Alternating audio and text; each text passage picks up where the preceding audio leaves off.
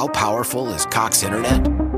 So powerful that one day, your daughter will be able to simulate a soccer match against some of the world's best players right from your backyard.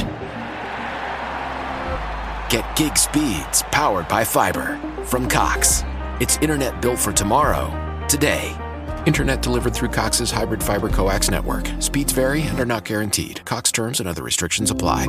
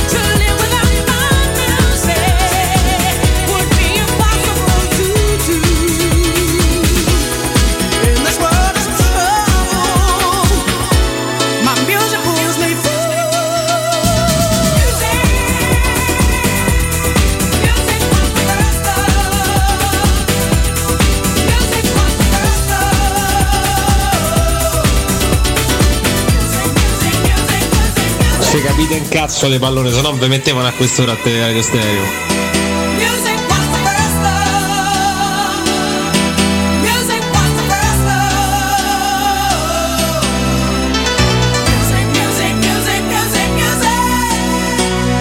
Ragazzi, per parlare in diretta con noi dovete fare lo 06 88 52 1814. Se siete un po' pigri potete mandarci un testo o un audio su WhatsApp al 342 7912 362. Dai, vi aspettiamo.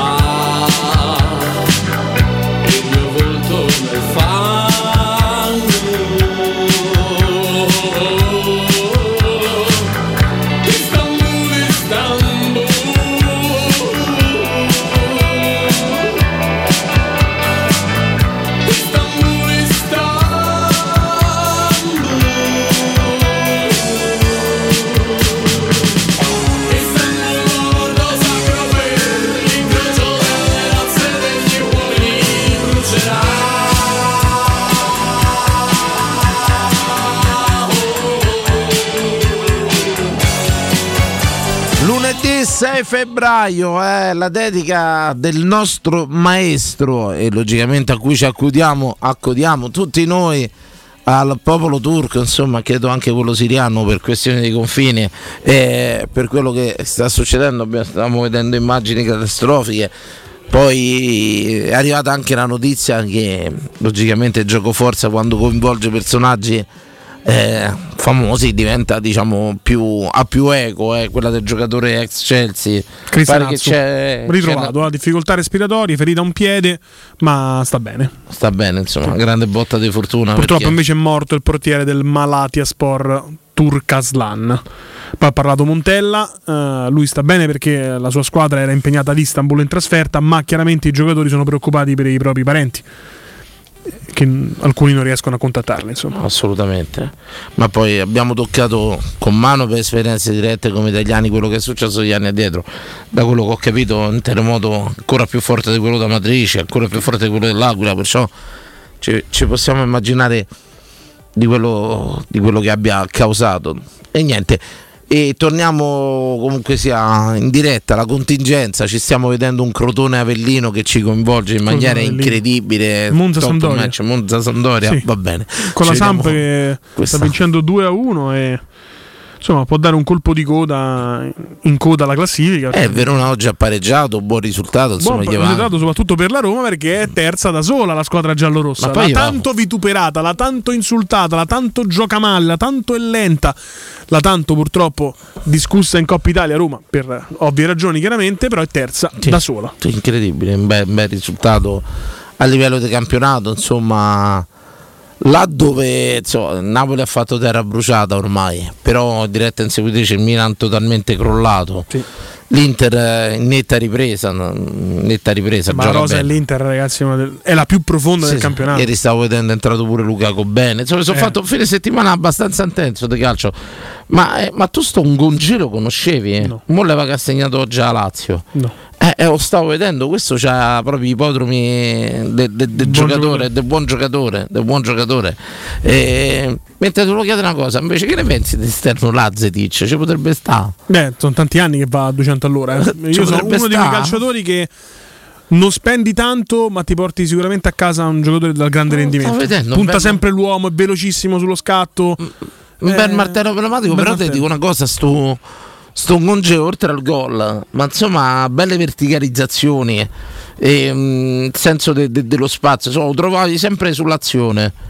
Giocatore, ci butti un occhio poi sì, tu sì, che comunque sto vedendo sia... la scheda, vedi, Gonge, sì, classe belga, 2000, eh? belga, belga, belga, 2000, ragazzi, non so se l'avete seguito già voi e come giocatore, se magari tante volte e c'è chi ne sa assolutamente più di me, ma non so quante partite ha fatto col Verona quest'anno. Aspetta, non te lo dico. Io oggi ho visto tutta la partita, perciò posso parlare per quello che ho visto oggi e va sicuro che ha delle giocate del giocatore interessante, eh? molto interessante. Due partite. Due partite. Un gol.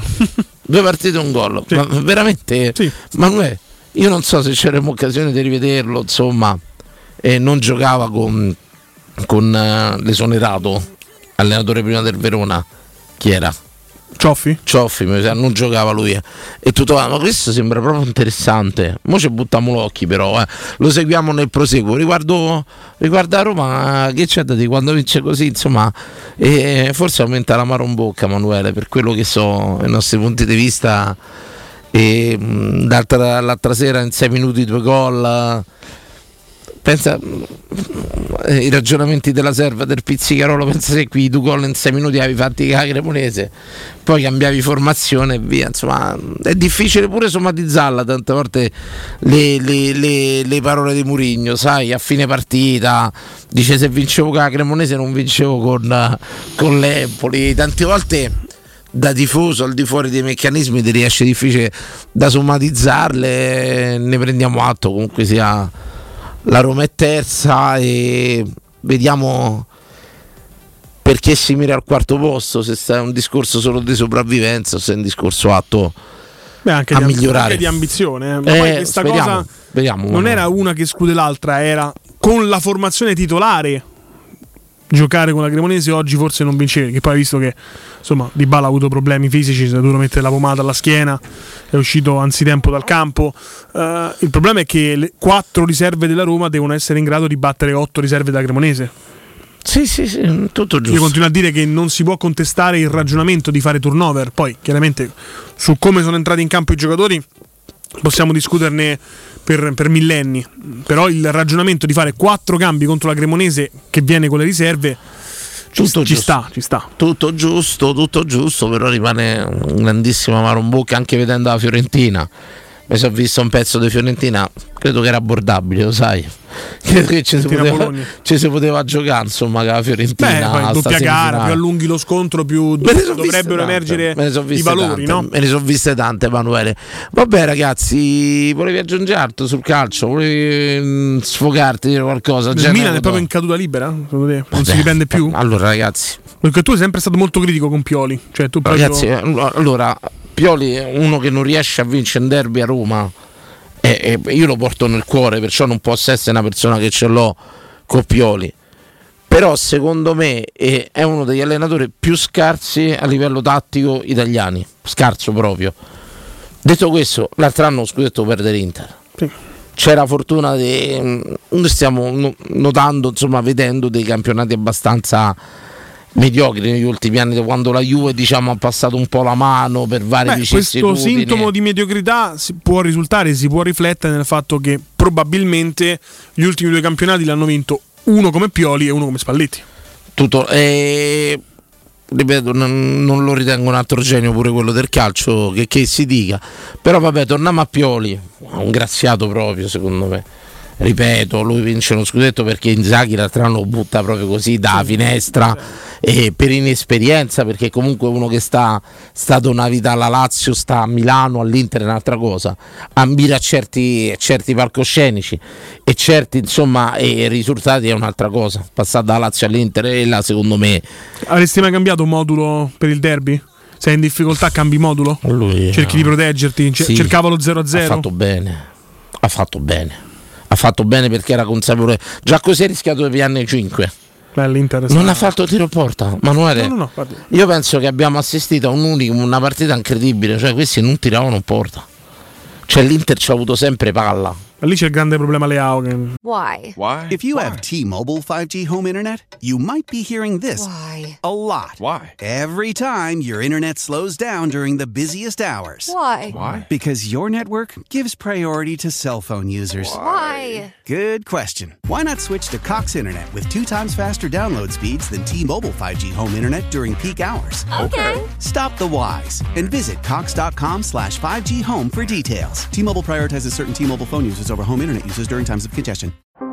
How powerful is Cox Internet? So powerful that one day, your daughter will be able to simulate a soccer match against some of the world's best players right from your backyard. Get gig speeds powered by fiber from Cox. It's internet built for tomorrow, today.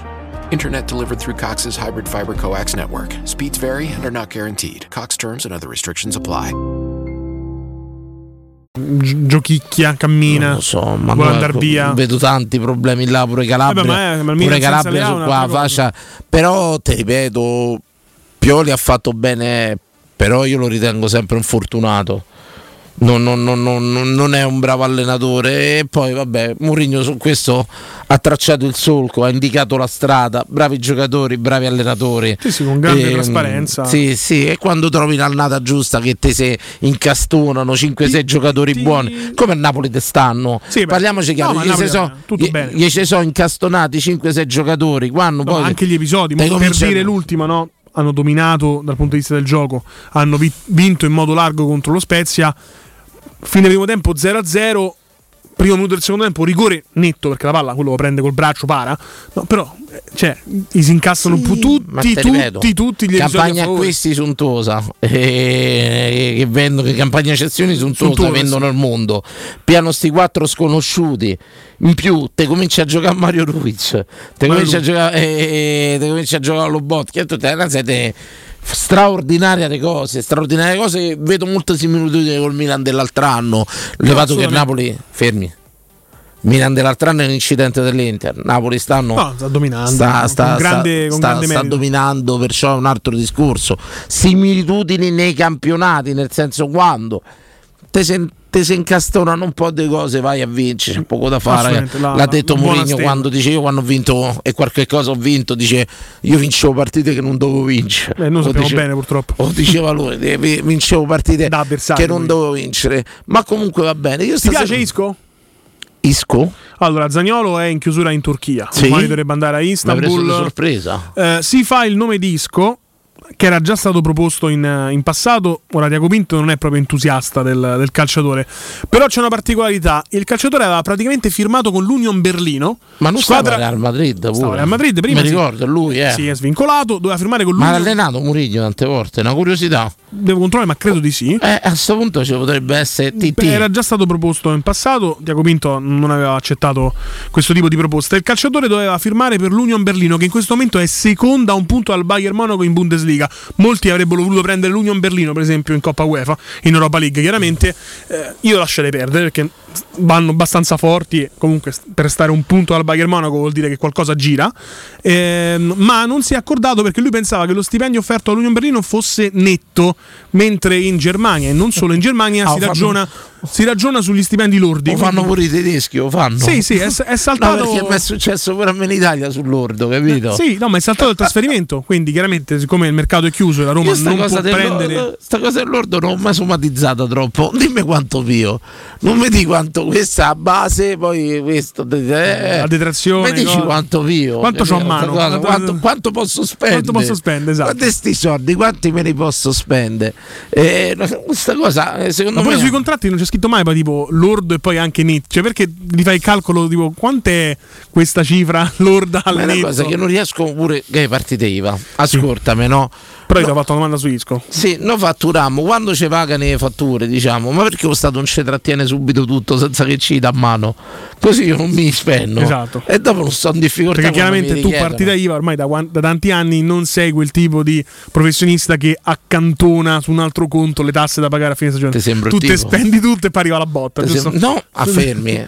Allora, io ti spiego la vita di una partita IVA perché tu sei una, vita- una partita IVA recente, giovane. Sì, sì. La vita di una partita IVA è te do tutti i soldi, poi quando è il momento paghi le tasse, fermi. Tu stai, fa- fate conto 1000 euro a partita IVA.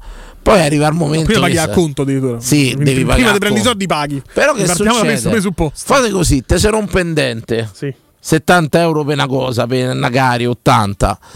E se la devi pagare, paghi con quei soldi che c'hai. Te se rompe, devi rifare le rote macchina, quattro piotte. E se devi fare, devi pagare perché quando arriva il momento di pagare le tasse, poi magari ti sei spesi i soldi dalla partita IVA per pagare altre cose, per pagare i bolli, per cioè non è che uno si spende ma non è solo a shopping, o panna a mangiare, o panna a bere, o panna altro. È che tante volte c'è delle vicissitudini, delle contingenze che vai a coprire al momento, ma poi quando lo Stato a sorpresa, quando è a bussa, arriva e tu non sei preparato perché magari c'hai avuto altre vicissitudini. È la dura legge de- della partita IVA. Eh già. La dura legge della partita IVA. È difficile gestirli i soldi, parliamoci chiaro. Quelli che c'hai, che non c'hai. In che non- assoluto abbastanza nel tuo caso. poi tecnicamente c'è una grossa differenza poi tra la partita IVA e quello che sta a stipendio. Quello che sta a stipendio sa quando li prende, la partita IVA non lo sa mai quando li prende. E insomma la vita della partita IVA è abbastanza dura, ma teniamo, teniamo botta. Io seguirei il eh, consiglio di zio Smith. Eh? John G stava, John G stava al Groningen. Groningen, eh, 11 partite, 3 gol, 2 assist. eh, quindi insomma era un giocatore già abbastanza promettente ai tempi in Olanda. Zio Smith dice: Ma che ve frega, non li fate i versamenti Eh, IVA. il problema è che lo Stato funziona l'altro, sulle non facciamo i versamenti IRPEF neanche IVA. Sì, no, no, io pure a, Perché- perché fai l'IVA, eh? un sacco di cose. Forse non secondo me A Danilo, ti voglio dire questa verità: è il momento che tu cambi lo commercialista. saluto, ogni tanto mi chiedi i soldi, io lo saluto tanto. Cioè, uno si affida a un commercialista Però bravo per non pagare, Posso tasse, dire, non c'ho, per pagare. c'ho una sorta di, no, eh, sindrome, non so, di resa nei confronti del commercialista, ma quando mi chiede, manco gli chiedo più perché. Più è pago ormai mh, quasi remissivo, sottomesso alla dura legge della partita IVA. Neanche mi, chiedo più il problema, fa eh, paga, che devo fare? Paga, paga, paga. Perché poi, attenzione, è sempre eh, un vortice continuo, nel senso che quello che paghi di domani, di ieri, poi devi pagare domani e che alloggi, non finisci mai, non finisci mai. E va bene così, il consiglio che posso darvi insomma da, da a tutti i giovani che ci ascoltano è possibilmente... Se io avessi ripreso questa tua scena con il telefonino, oggi saresti il nuovo emblema della sinistra, come è stata quella ragazza, ingegnere di Genova, hai sentito che, la storia? No, che ha fatto? Che si è lamentata a un ristorante con i suoi colleghi che percepiva uno stipendio di 750 euro, ingegnere, sì. e lei ha rifiutato chiaramente la proposta contrattuale e Beh, un po' pochini. Un po' pochino, gli hanno subito offerto 1.300, così, d'amblè. Ah. E... Ma Netti, stiamo sempre al dunque. Credo Netti, credo Netti, a lei e la sua lei e la sua collega, esatto, ha fatto un botto di visualizzazioni, chiaramente questa ragazza che se non sbaglio si chiama Casse, Casesse o Cassese di, di cognome. E, mm, e niente, quindi non ha, no, ha aperto ha scoperto lo, l'ovvio, lei anche è stata intervistata poi nei giorni eh, scorsi dicendo beh ragazzi non credo di aver detto questa grande verità che i ragazzi di oggi sono sottopagati eccetera eccetera. Mi sembra Ah, abbastanza no, ovvio. io credo però che arriva uno studio di ingegneria la sinistra si è accorto che i giovani di oggi vengono sottopagati. Quanti- quindi l'anno 2023 quanti, quanti, quanti, quanti anni ci vanno per diventare ingegnere? Eh, credo 4-5, ma poi cioè, insomma, Cioè, c'è poi- analisi, ci sono degli esami abbastanza tosti. Studio, sono una persona preparata, eh, tutto quanto. No, poi nel momento che ti dico paga. no a 7,50 subito mi alzi 1.300, che vuol dire che Vabbè, tu quello fa parte della Però contrattazione. tu vuol dire che ce l'hai. No, quello però, fa parte. Se trovano magari Erpollo che gli dice sì a sì, però non si 7,50. può partire con una contrattazione disonesta, capito? Cioè, tu dovresti partire con una contrattazione equa e dall'equo poi puoi cercare di spuntare un po' di più. Non che partiamo proprio dal disonesto. però se trovano il pollo che gli dice sì 7,50 per fortuna hanno dato una ragazza in sentimenti e stavo Dice dicendo zio Smith pure i giovani di ieri e l'altro ieri, eh, sottopagati. Sì, sì, sì, però zio Smith qualcuno le tasse deve pagare, no, qui ospedali, Mm. infrastrutture vanno per, per fortuna che scemo a Lombardia e il Veneto e il Friuli Venezia Giulia che, e Emilia Romagna che coprono il fabbisogno di tutta Il PIL, la nazione. l'Italia che lavora. L'Italia che lavora, che questi pagano per tutti, pagano, poi, poi ci stanno insomma i mosche bianche in varie regioni, non generalizziamo, però diciamo che il, il motore portante, il cuore dell'Italia sono queste quattro regioni e il Piemonte. E anche se secondo me è un bel falso mito questo, Dani. Eh? Eh, cazzo. No, no, no, però anche lì quando sono arrivati accertamenti fiscali più approfonditi, come hanno abbassato i tenori di Perdona, vita per- sì. gli industriali Che di, te- di quelle che- regioni. Eh. che Insomma, te devo dire, che te devo qualcosina dire? magari. Se ti va bene 5 anni, io sono ingegnere, comunque se ti va bene 5 anni, immagino, non 7,5 non dai 1.300, ma che mi stai a prendere in giro? Eh ragazzi miei, ragazzi miei, questo è quanto, ma stasera parliamo di un argomento molto carino, perché ho trovato due articoli che, primo, vi, che vi legge il nostro Emanuele Quello. Sabazio e poi ne ho trovato un altro anche su quello de- sul pandino, l'hai trovato? Quello a fianco. Eh. L'hai trovato? Quale so- vuoi iniziare? Il pandino? no, no, questo qua di Bobby. Bobby, sentite l'articolo di Bobby che andrà. No, sapete che facciamo? Articolo di Bobby lo leggiamo dopo la prima pubblicità. Eh, rimanete sintonizzati perché Bobby sta per Vi racconto arrivare. perché stasera facciamo una puntatina abbastanza carina, credo io, insomma, molto leggera, molto. Mi fa preoccupare così, il fatto che tu easy. credi che sia carina. Quanto, sì, infatti, lo sai, la mia percezione è sempre sbagliata della cosa. Distorta Ho della una realtà. percezione sbagliata. Quella Di qualunque cosa, delle donne, io del no, calcio, l'ho raccontato Roma. sempre. Io mi sono accorto di piacere a una donna vent'anni dopo, capisci? Ho ripensato agli input che mi hanno mandato Sì. e a vent'anni con l'esperienza, l'anzianità, e forse la percezione cambiata delle cose. Ho detto forse io a quella gli piacevo. Sì. Forse però. Per non, favore, non l'ho rimane- mai saputo. eh, il dubbio rimane sempre. Potrei andarlo a chiedere? Io manderò un messaggio ora in pausa. Pubblicità tra poco.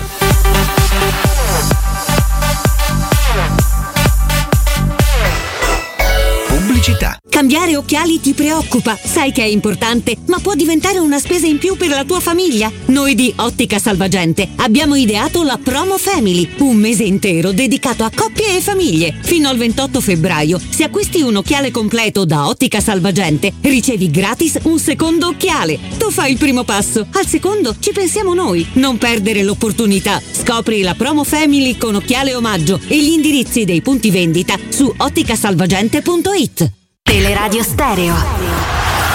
927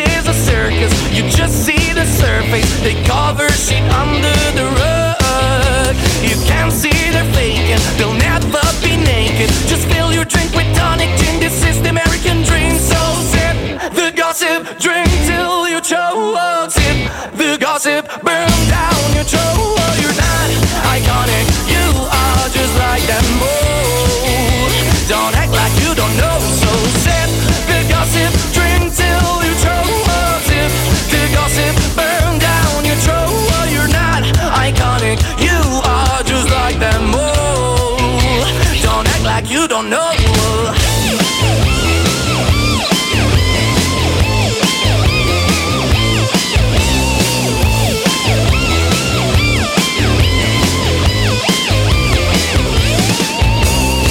Keep drinking and acting cool. Don't care if your day is blue. Nobody loves a gloomy face. Just take your pills and dance all night. Don't think it'll get by. So come on, let's try it just a taste. This place is a circus. You just see the surface. They cover shit under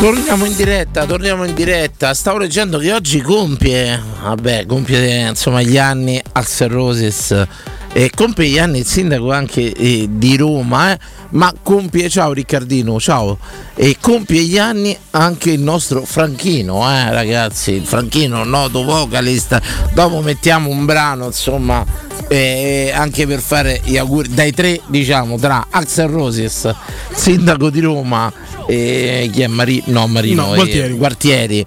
E, Quello si è aggiornato. e Franchino e T'ha mandato giusto a stare a allo chi scontrino. facciamo? scegli a chi fa auguri. Però lo puoi dire, il, il vero sindaco di Roma, Marino. Marino, Sta cosa dello scontrino non ti ha mandato giù, da panda, le multe che arrivavano. So- so- mi è rimasto- Why? Why? If you have T-Mobile 5G home internet, you might be hearing this Why? a lot. Why? Every time your internet slows down during the busiest hours. Why? Why? Because your network gives priority to cell phone users. Why? Good question. Why not switch to Cox Internet with two times faster download speeds than T-Mobile 5G home internet during peak hours? Okay. Stop the whys and visit cox.com slash 5G home for details. T-Mobile prioritizes certain T-Mobile phone users over home internet users during times of congestion. How powerful is Cox Internet? So powerful that one day, your daughter will be able to simulate a soccer match against some of the world's best players right from your backyard. Get gig speeds powered by fiber from Cox. It's internet built for tomorrow, today. Internet delivered through Cox's hybrid fiber coax network. Speeds vary and are not guaranteed. Cox terms and other restrictions apply. Sta lì, sta Mi è rimasto rimasto lì. qualche dubbio sul Poro Marino pure, va. E vabbè, andiamo oltre. Tra i tre chi scegli? Io credo Franchino, pure se non sei legato Se molto dobbiamo scegliere a chi ha fatto ballare, ha fatto divertire più le persone, Franchino credo vinca. Credo pure Axel Roses, però va bene. Vabbè, però è un testa a testa. Imposto Gualtieri io. tende a escluderlo da quel divertire le persone. Gualtieri, facciamo un mini sondaggio. A chi No, volete credo. fare la dedica per gli auguri? A Gualtierone, Axel Roses o a Franchino? Eh? Ve lo chiediamo, mandate un bell'audio 342 79 12362 ragazzi. ehm, lo abbiamo fatto, ma attenzione, sentite la storia di Bobby e cominciamo il sondaggio. Sentite Bobby qua. è il cane più vecchio del mondo, ha 30 anni. Prendo una diretta. Beh, beh, così. Pronto? Che mi hai fatto iniziare a fare a leggere? Pronto, chi sei? Emiliano, buonasera. Emiliano, Emiliano. ciao bello, come va? No, non è vero, sto Farouk che mi chiama Emiliano. Ciao Farouk, come stai? Tutto bene Emi? Grazie amici, molto bene, forza Roma. Forza Roma, forza Rubi. Carissimo Emiliano, benvenuto, benvenuto. Senti un po' che te legge, senti che te legge il nostro Emanuele Sabatino, senti. Vai, Pizza le orecchie. Il cane più vecchio del mondo si chiama Bobby, ha 30 anni e vive in Portogallo. A certificarlo è il Guinness World Records, Quindi è che lo ha la cosa. sostituito al suo predecessore, l'australiano Bluey, morto nel 1939 alla veneranda età di 29 anni e 5 mesi. Un cane di 30 anni, signori, avete capito bene? Anche molto bello, ancora in salute a vederlo dalla foto. l'altro Bluey è morto nel 39, 29 anni e 5 mesi, ucciso dai nazisti. Su questo ucciso da nazisti, No, non lo so. deportato, Dopo- corporello? dopo- no, perché- Assolutamente. ecco, detto questo, su questa notizia, Emiliano, cominciamo pure a fare lezioni teoriche di radio. via- Che sondaggio faresti su questa notizia, Emiliano? Partiamo da qua. Se avete avuto cani, quanti, ha- quanti ne avete avuti e di che sono morti? Perché generalmente si tende a sopravvivere ai propri animali. Però questo è un Possiamo- sondaggio che forse tu- lo spirito brutto. della trasmissione è un po' più leggero, un po' Hai più perso- divertente. perso Io cioè, questo potrebbe indurre, è molto interessante. Ve l'hanno investito? potrebbe Se ve l'hanno investito, L'hai investito tu dove? in retromarcia, non lo so, insomma, però È morto sul colpo Cioè, agonizzato? Capisci che questo potrebbe far È un eh, grande riafforare sondaggio, Emiliano. ricordi e lacrime alle persone, non è proprio a insomma, me piace sta cosa, Emiliano, però. Eh, eh. io ce ne avrei da raccontare un po', eh. Però no, noi possiamo fare un sondaggio molto più aperto, nel senso che ci sono vari animali, non vincoliamoci solo ai cani, alle cagne, voglio dire, ma allarghiamo cani e gatti si dice, no, pesci, ca- eh, ca- cani e gatti si dice, ca- cani, che sono gatti, gli animali gatte. domestici più comuni, non ma cani allarghiamo cagne. a pesci rossi, a tutto quello che sono criceti, conigli, tartarughe. Qual è l'animale che vi è durato di più? È quello che vi è durato di meno. No, però vedi, eh, non era Eh, questo il eh, sondaggio. Adesso è arrivato l'intervento di Emiliano Ragazzi, con questo alone di tristezza. Io ho avuto un una pesce. giornata già triste Ragazzi, sé. io lo, lo riconosco innanzitutto la tartaruga che ho buttato nel lago, Beh, beh, pensando che fosse la Sarebbe potuto durare molto di più quello. Assolutamente, la povera Dora. E detto questo, e poi eh, io ho avuto un pesce rosso dell'Eur che non è mai arrivato a casa. Quindi insomma, Quelli che beccavi che pallette. quindi è durato il tratto Euro San Giovanni. È morto prima. Mi è successa la stessa cosa. Sentiamo. Ho vinto un pesce rosso, me l'hanno messo in busta, Sì. sono andato via dalla fiera con, eh, con, eh, la mia solita, mm, come si dice, maldestritudine, mal- Goffo, goffo, goffo, con la mia goffo. goffaggine Sì. ho urtato un muretto che mi ha tagliato la bustina, il pesce è andato per terra e l'ho visto agonizzare per svariati secondi. Questo è il sondaggio che voglio. Non era, non era questo. Questo però, è non quello era- che non cerco era- non stasera. era- Non era questo. Qual è stato Non era, però non era quando avevi ucciso Eh, gli animali. questo non è l'animale che no. Il periodo storico non ti permette, adatto. questa è molto giornalistica, questa cosa Beh, di cercare di permesso, cioè, cioè, di cambiare le parole dei nostri ascoltatori. Lui adesso ha raccontato È una l'animale confessione che, talmente lampante che forse prende 15 punti l'animale che è durato di meno. Adesso sentiamo l'animale che gli è durato di più al Bene, nostro bene. Emiliano, prego. Aspetta, prima dell'animale che mi è durato di più, Dani, c'ho una cosa tristissima che mi porto Mi dall'infanzia. serve, mi serve, vai. E, e sta cosa a mia zia non gliel'ho mai chiesto, non l'ho più affrontato questa questione. Mi ricordo che quando eravamo piccoli, a un certo punto mia zia dopo un po' di pesci rossi ti buttava nella tazza del cesso. E a me sta cosa, crescendo, mi è venuto il dubbio, ma veramente quel, quel quel pesce sarà arrivato al fiume? Ma Allora, questa è una domanda, Emiliano. Tu hai aperto, secondo me, ti faccio i complimenti per questa cosa. Uno dei pensieri Sei che un po' può, generoso chia- di complimenti. può chiarirci solo un idraulico all'ascolto. Nel senso, quando noi abbiamo scaricato, non sei l'unico che ti assicuro che ha depositato un pesce rosso al cesso. Vabbè. È successo, tanti genitori lo hanno fatto, possiamo dirlo che c'è stato veramente questo. questo Ora, però scusa adesso cioè, ti dicono addirittura di non mettere le salviettine umidificate nel, nel, perché uno le butta i pesci rossi È perché sono cambiate le tubature. Prima le tubature erano quelle di piombo, di cose, non so adesso con queste di plastica. Però, Emilia, ho sempre pensato pure io. Sto pesce rosso Ma che viene cosa me- scaricato eh, Mamma mia che tristezza. eh, arriva all'acqua? Arriva Ma no. scusa però viene scaricato che è ancora vivo o è morto già il pesce rosso È No, no, vivo, vivo. vivo, vivo, perché vivo lo È metti. Eh, chiedilo alle È mamme, peggio, lo fanno tante mamme. Non credo, guarda che credo che lui ha aperto una parentesi veramente scontata. Quanti pesciolini conservati da noi in quella Beh, a questo punto vetro. devo annunciare la grande inchiesta di Tele Radio Stereo, grazie alla segnalazione di un ascoltatore emiliano, che Sempre, citiamo, grazie, sempre grazie dove finiscono questi pesci rossi vivi o morti? No, arrivano al fiume, Secondo me bisogna chiedere a un idraulico quante, abbracciano nel loro luogo quante naturale. probabilità c'ha un pesce rosso scaricato dal cesso di arrivare in acqua, al fiume. Io penso Ma che venga mangiato da un topo prima Allora curva. io apro una parentesi. prima curva io vi sto aprendo una parentesi che voi vi risulterà incredibile. Ci sono tanti video su YouTube di gente che pesca nelle fogne. Nel senso che in queste fogne, in queste, hai visto le grate che ci Ma stanno? tu eh? come ci sei capitato su un video del genere? Cioè, tu cosa Perché ho sempre pensato che c'erano i pesci. E sono andato a Ma che cercare. ricerca fai per, per Ci sono ste di- grate, per esempio, Emiliano, queste che vedi sopra i tombini, che in altre parti del mondo ci si mettono calano lama e prendono i pesci che vivono. Ma hai visto quando, quando scrolli i video di Instagram che stai tipo 2-3 mila video? Non no? c'ho certo Instagram. punto- a un certo punto, vabbè, su Facebook è uguale, a un certo punto ti capita il video della gente che mette la Coca-Cola dentro i buchi nel fango e tira fuori certi pesci grossi come Sì, quella è una tecnica che ho visto pure io per È fare. tipo pescare con le bombe. Li, no? piccolo. li casamo proprio, capito? piccolo, Bravo, piccolo, gli metti nelle- la- nella tazza l'anidride carbonica li fa uscire. Ecco, quello che ti volevo dire, usciamo da sta cosa adesso, giusto tutto. Chiediamo se c'è un idraulico all'ascolto, se ci può chiarire quante probabilità ha un pesce rosso scaricato nel cesso di sopravvivere. Detto questo, ti chiedo qual è l'animale che ti è durato di più? L'animale che mi è durato di più è un cane che ancora ho che sta adesso vive dai miei perché io vabbè 5 anni fa ho comprato casa e sai poi tutto, tutto il resto. No, che so, scusa, c'ha 10 perché se uno si compra casa perché deve via il cane? No, il cane non l'ho dato via, io abitavo con i miei Sì. in una, diciamo, in una villetta con, uh, con un giardino intorno. giardino, io invece sono andato a dire in appartamento. Giustamente. Come potevo Sta- portare il cane in appartamento? E papà e mamma l'hanno tenuto mh, di buon grado o l'hanno vissuta un Sì, po'? sì.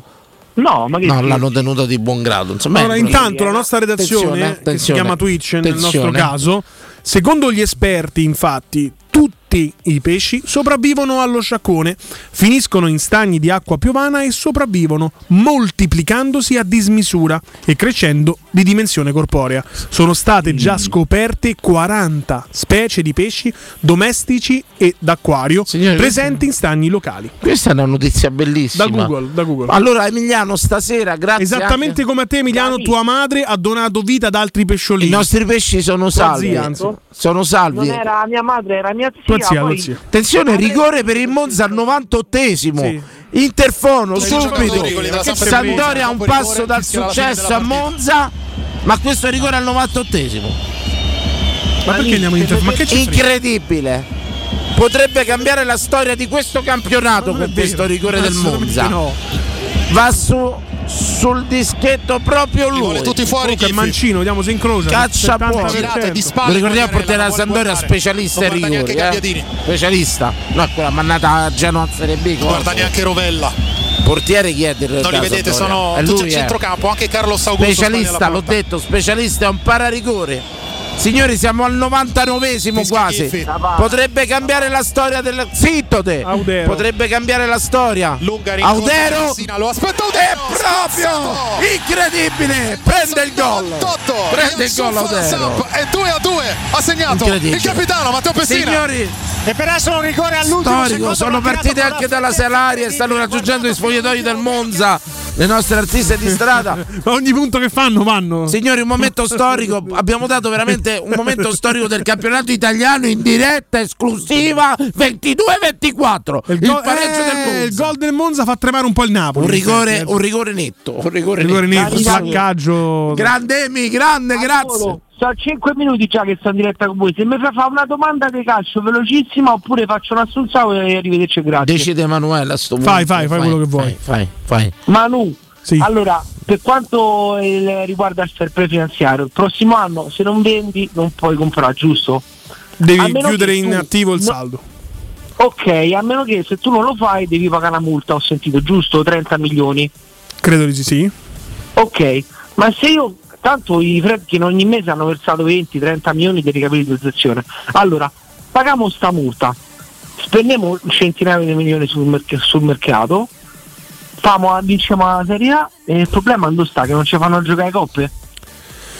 E allora, il problema è uno solo. La Roma in questo momento, attraverso l'ECA, siede molto vicina insomma, ai, posti di potere. Quindi è molto vicina a Seferin, che tra l'altro riconcorrerà da solo per la poltrona di presidente Esatto, della UEFA. Se esatto. firmi un accordo per andare incontro alla UEFA, la prima cosa che fai è pagare la multa per non rispettarlo, non è proprio un bel messaggio che mandi.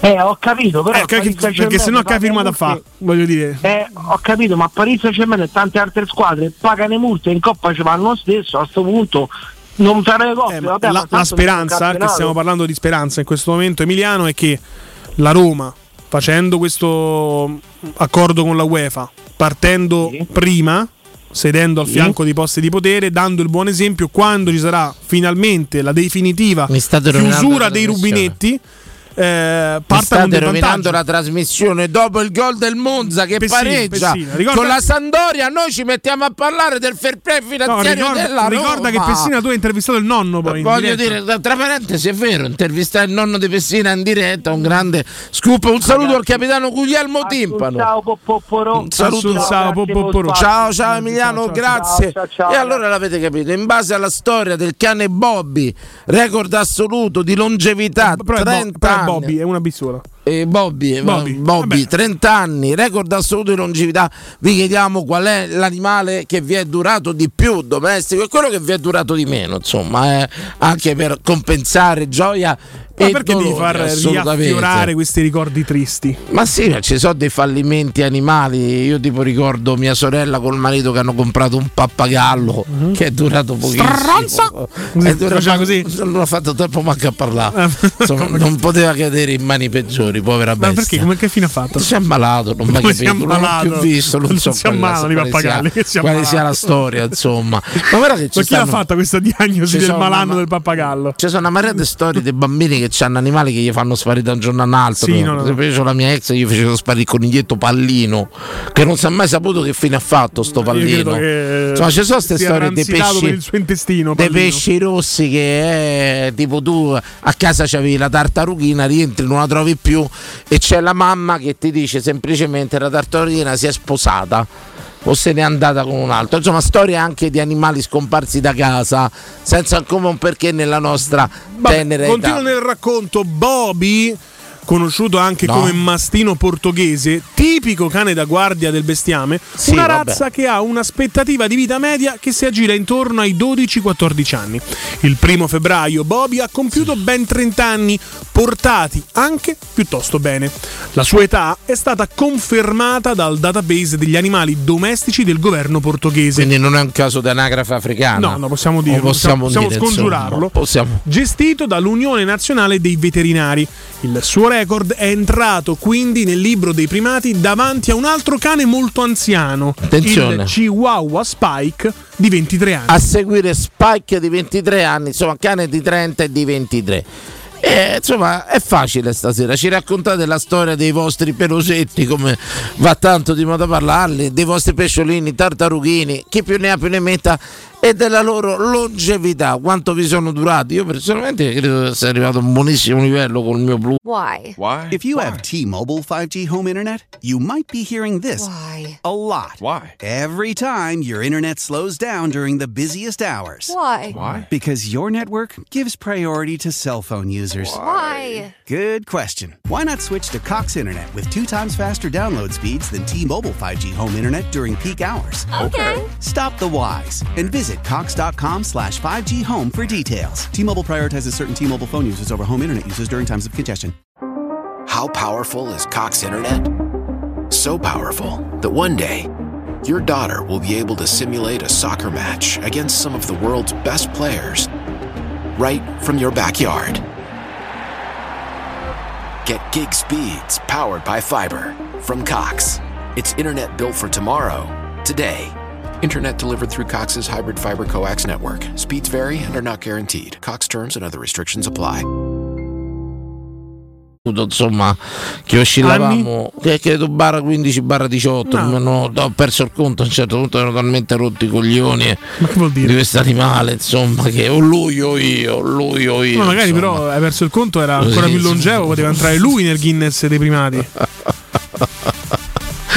È una di quelle esperienze che non farò più. E poi c'ho il record di sto pesce rosso durato pochissimo, una tartaruga che pensavo lacustre liberata, insomma, in malo modo. E, e la povera Dora. E, Dora forse respira ancora, però, insomma, un coro, insomma. e poi mi successe una cosa. dalla mamma. Una storia incredibile. Allora tu devi sapere Sabatino che gli uccelletti a casa sporcano tanto. Tu c'hai avuto mai parenti che mm, c'erano gli uccelletti? No, per fortuna no. Io avevo un nonno che era appassionato di uccelletti. Nel tutte le gabbiette sul terrazzo, marea, dentro casa. Una marea, una marea. E devo- sporcano tantissimo, lo sai? E le pellicine dei semetti, le cose, insomma, cioè veramente sporcano. E poi le gabbie e devi sempre stare a pulire perché vabbè, io a un certo punto c'avevo un canarino giallo a casa. Non mi ricordo né come né perché è arrivato adesso, sono passati, abitavo ancora. Un canarino giallo? Un canarino giallo. Come le chiamano? Titti? Non mi ricordo neanche come avevo chiamato. Ciao a casa, credimi. E insomma, stava dentro una gabbia che io lo mettevo il giorno quando c'era il sole fuori.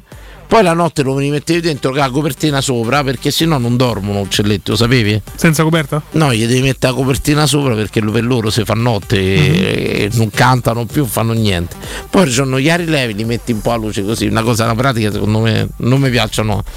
Però io tornai a casa un giorno, trovai sta gabbia per terra senza uccelletto. E a un certo punto, ciao Ali, mia madre mi disse è volato via. Da come è volato via?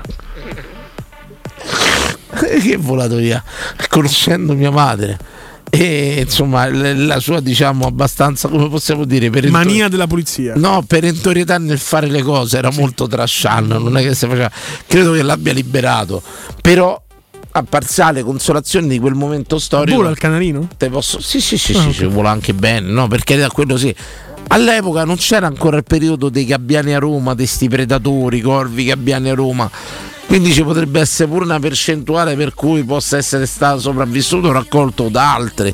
Non so, però io sto canarino non ho mai saputo. Ed è per questo Che che, oggi faccio? nella sua memoria porti le cuffie gialle. Sì, Ricordando del- il canarino di cui ti sei dimenticato anche Lo sai nome. che tu hai fatto una, Una battuta di Guglielmo Timpro, se non ti è piaciuta dillo. Eh, no, no, mi è piaciuta è perché Eh, del attenzione, capitano, del capitano. potrebbe essere una riflessione, vedi la sensibilità del capitano Timpano che forse è andato a scavare in un trauma mio semi-infantile perché ero già abbastanza cresciutello, nella mia eh, diciamo predilezione per il giallo, colore che io adoro, che io adoro. Potrebbe essere anche dovuto a questo canarino giallo perso in maniera ancora misteriosa.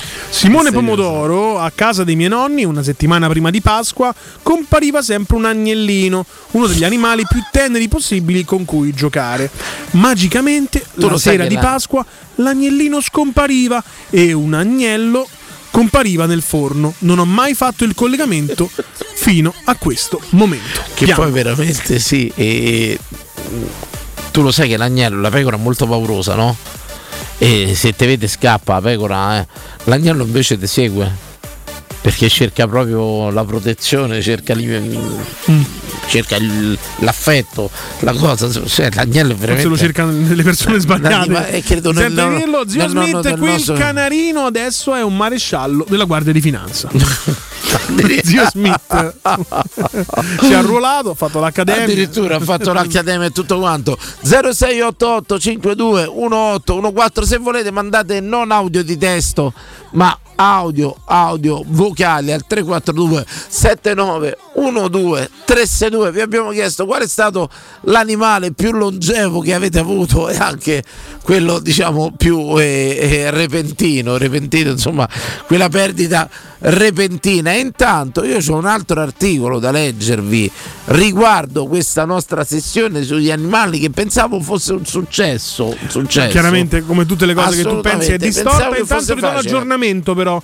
Queste sono le cose importanti. Questo la gente vuole. Caro Danilo, 22.30 Alfredo Pedullà fornisce ulteriori dettagli sulla trattativa. Chiaramente Zagnolo con il Galatasaray che si avvia verso la conclusione. Facessero una serie. No, La dici Ro- dopo. Dilla adesso, c'è La Roma telefonata. incasserà 16 milioni più 4,5 di bonus, mentre il calciatore percepirà 3,7 milioni di euro più bonus. Basta che se ne. Inoltre nel contratto sarà presente una clausola rescissoria da 35 milioni.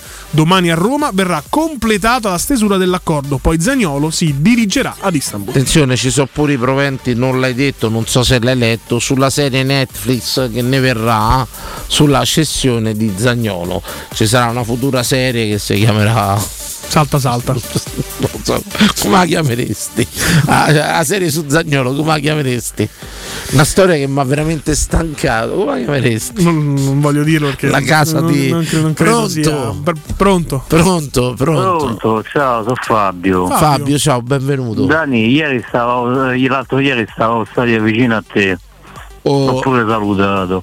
Ci siamo visti che sei l'amico di Danilo, quell'altro Danilo che mi Sono amico di Danilo. Mi No, è ricordo. Danilo che è amico mio, Sì, perché sì, il sì, titolare che- d'abbonamento so io. Sì, sì, mi ricordo, mi ricordo di te che avevamo parlato apposta, te l'ho chiesto. Eh sì, vabbè, Ciao, comunque. bello. vabbè. Come va? La, vabbè, la serie su. Tutto bene. tutto La serie su. Zagnolo come la chiameresti? lo sai che il sondaggio di stasera poi diventa come chiameresti una serie su? Zagnolo? Sì, perché? come la chiameresti? Bravo. Io già mi dissocio. Sti cazzi la chiamerei. Sti cazzi, bravo. La prima, stagione è anche sti cazzi su Netflix. A, a- a Netflix segue, Original Production. insomma, eh, Già vedo la prima puntata la cessione dell'Inter a zero, capito? Subito la prima stagione, carissimo.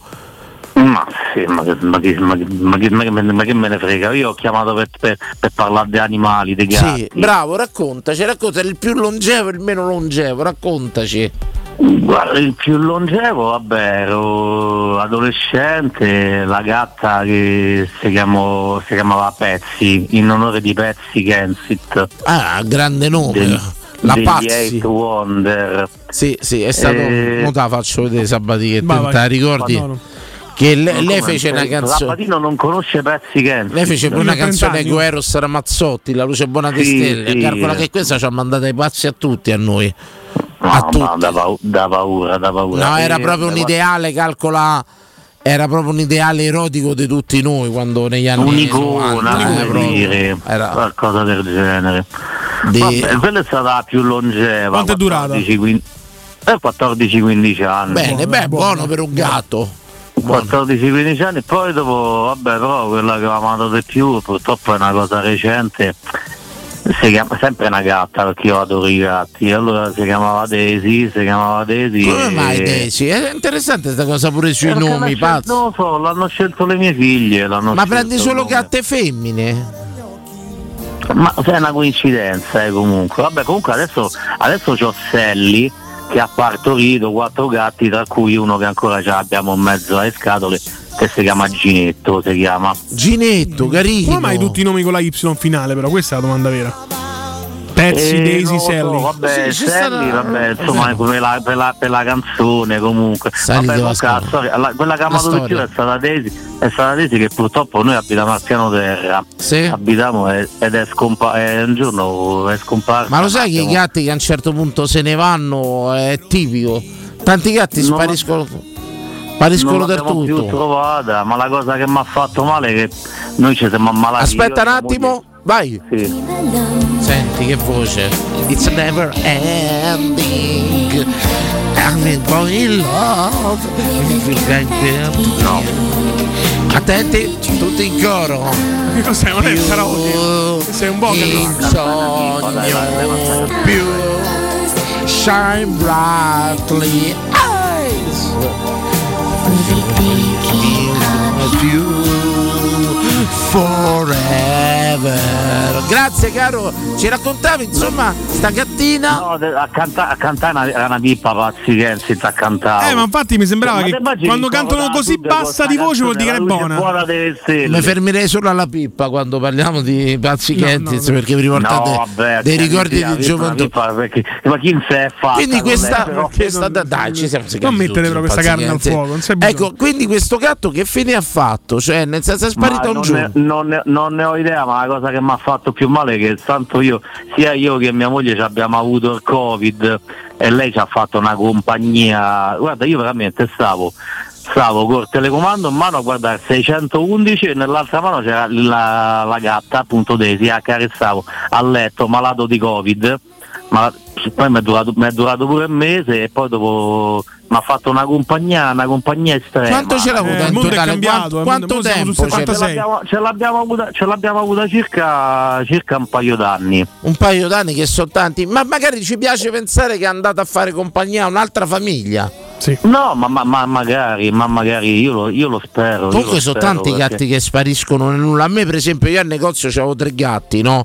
Lo racconto sempre Infatti, Ti- sai, un format ti- interessante sarebbe Cat l'ha visto. Sì, che te la vi- ma tu ci Eh. scherzi, secondo me farebbe. Chi lo presenterebbe? Non lo so. lo Che, so. eh, beh, io avevo Tigretta, Nugno Gomes e Petronilla. Un giorno pure Nugno Gomes è sparito e non è più tornato.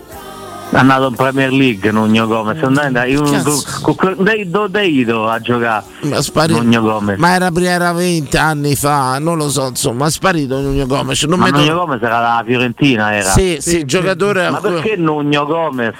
Perché non lo so, Era lo fa, No, te, gatto. no, ti spiego, sto gatto era già tutto nero. E già la gente Mm. lo scansava un pochino. Poi era senza denti davanti e senza un occhio perché l'avevano preso con una macchina. Insomma, era un po' Amore, così. bello. E lui viveva là con me, ma io gli volevo più bene di tutti perché era proprio sfigatino, porello. Eh, E giorno- ricordava te, no? È un dolore. Lo chiamai Nugno Gomes, così non mi chiedete perché, insomma. Beh, insomma.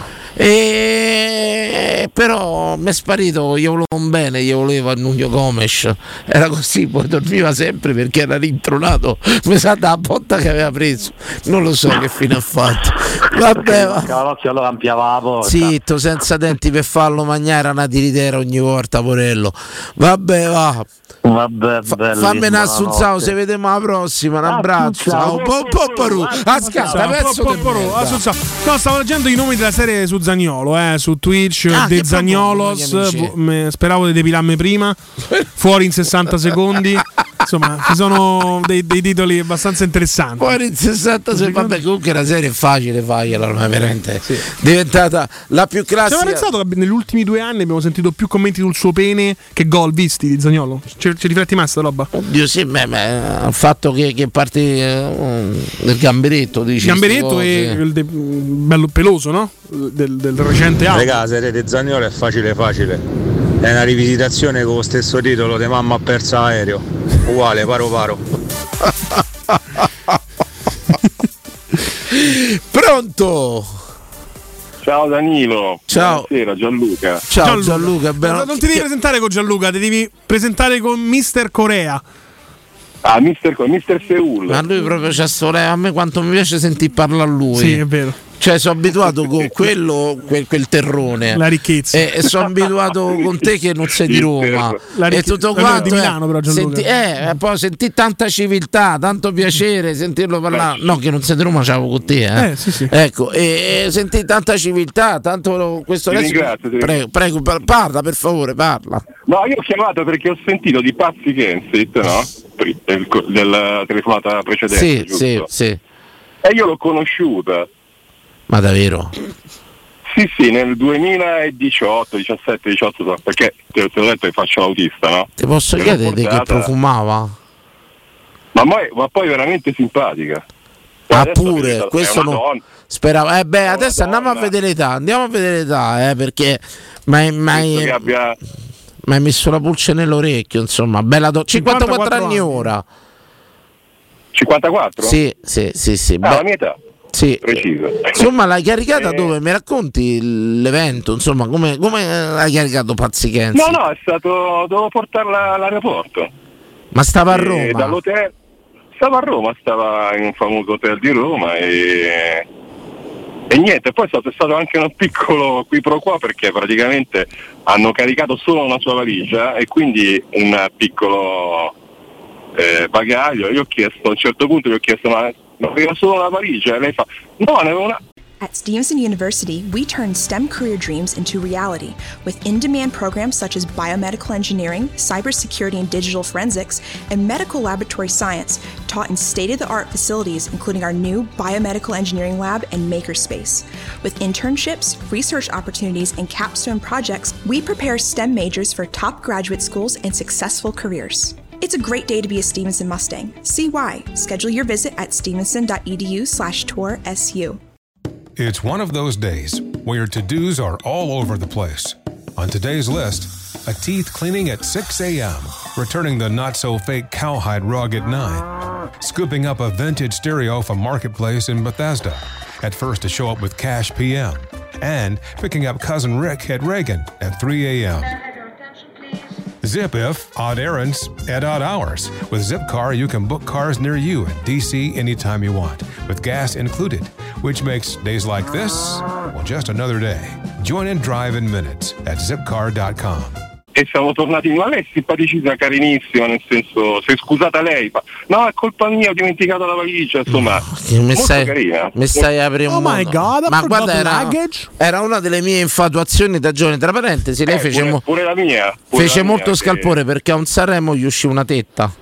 Ospite a Sanremo Ah, gli, uscì, sì, sì, ricordo- gli uscì una ricordo tetta di questo. fuori. Con Janet Jackson Tra parentesi, ragazzi, da domani abbiamo l'inviato a Sanremo, ve lo ricordo con Un questa grande colpo di Teleradio Stereo. Domani ci- ci abbiamo l'inviato a Sanremo, non, non vi dico, è un amico della nostra trasmissione. Esattamente. Seguiremo tutto il Festival di Sanremo in collegamento. Posso dirlo? Non Ah, lo faccio devi dire, tenere. lo devi dire, lo devi dire. Ragazzi, Tommy Martin commenterà in diretta qui con noi Sanremo. Apriremo delle finestrelle con Tommy Martin sul- sull'Ariston, sul Festival di Sanremo. Esclusiva 22-24, assolutamente. Sei contento, Luca?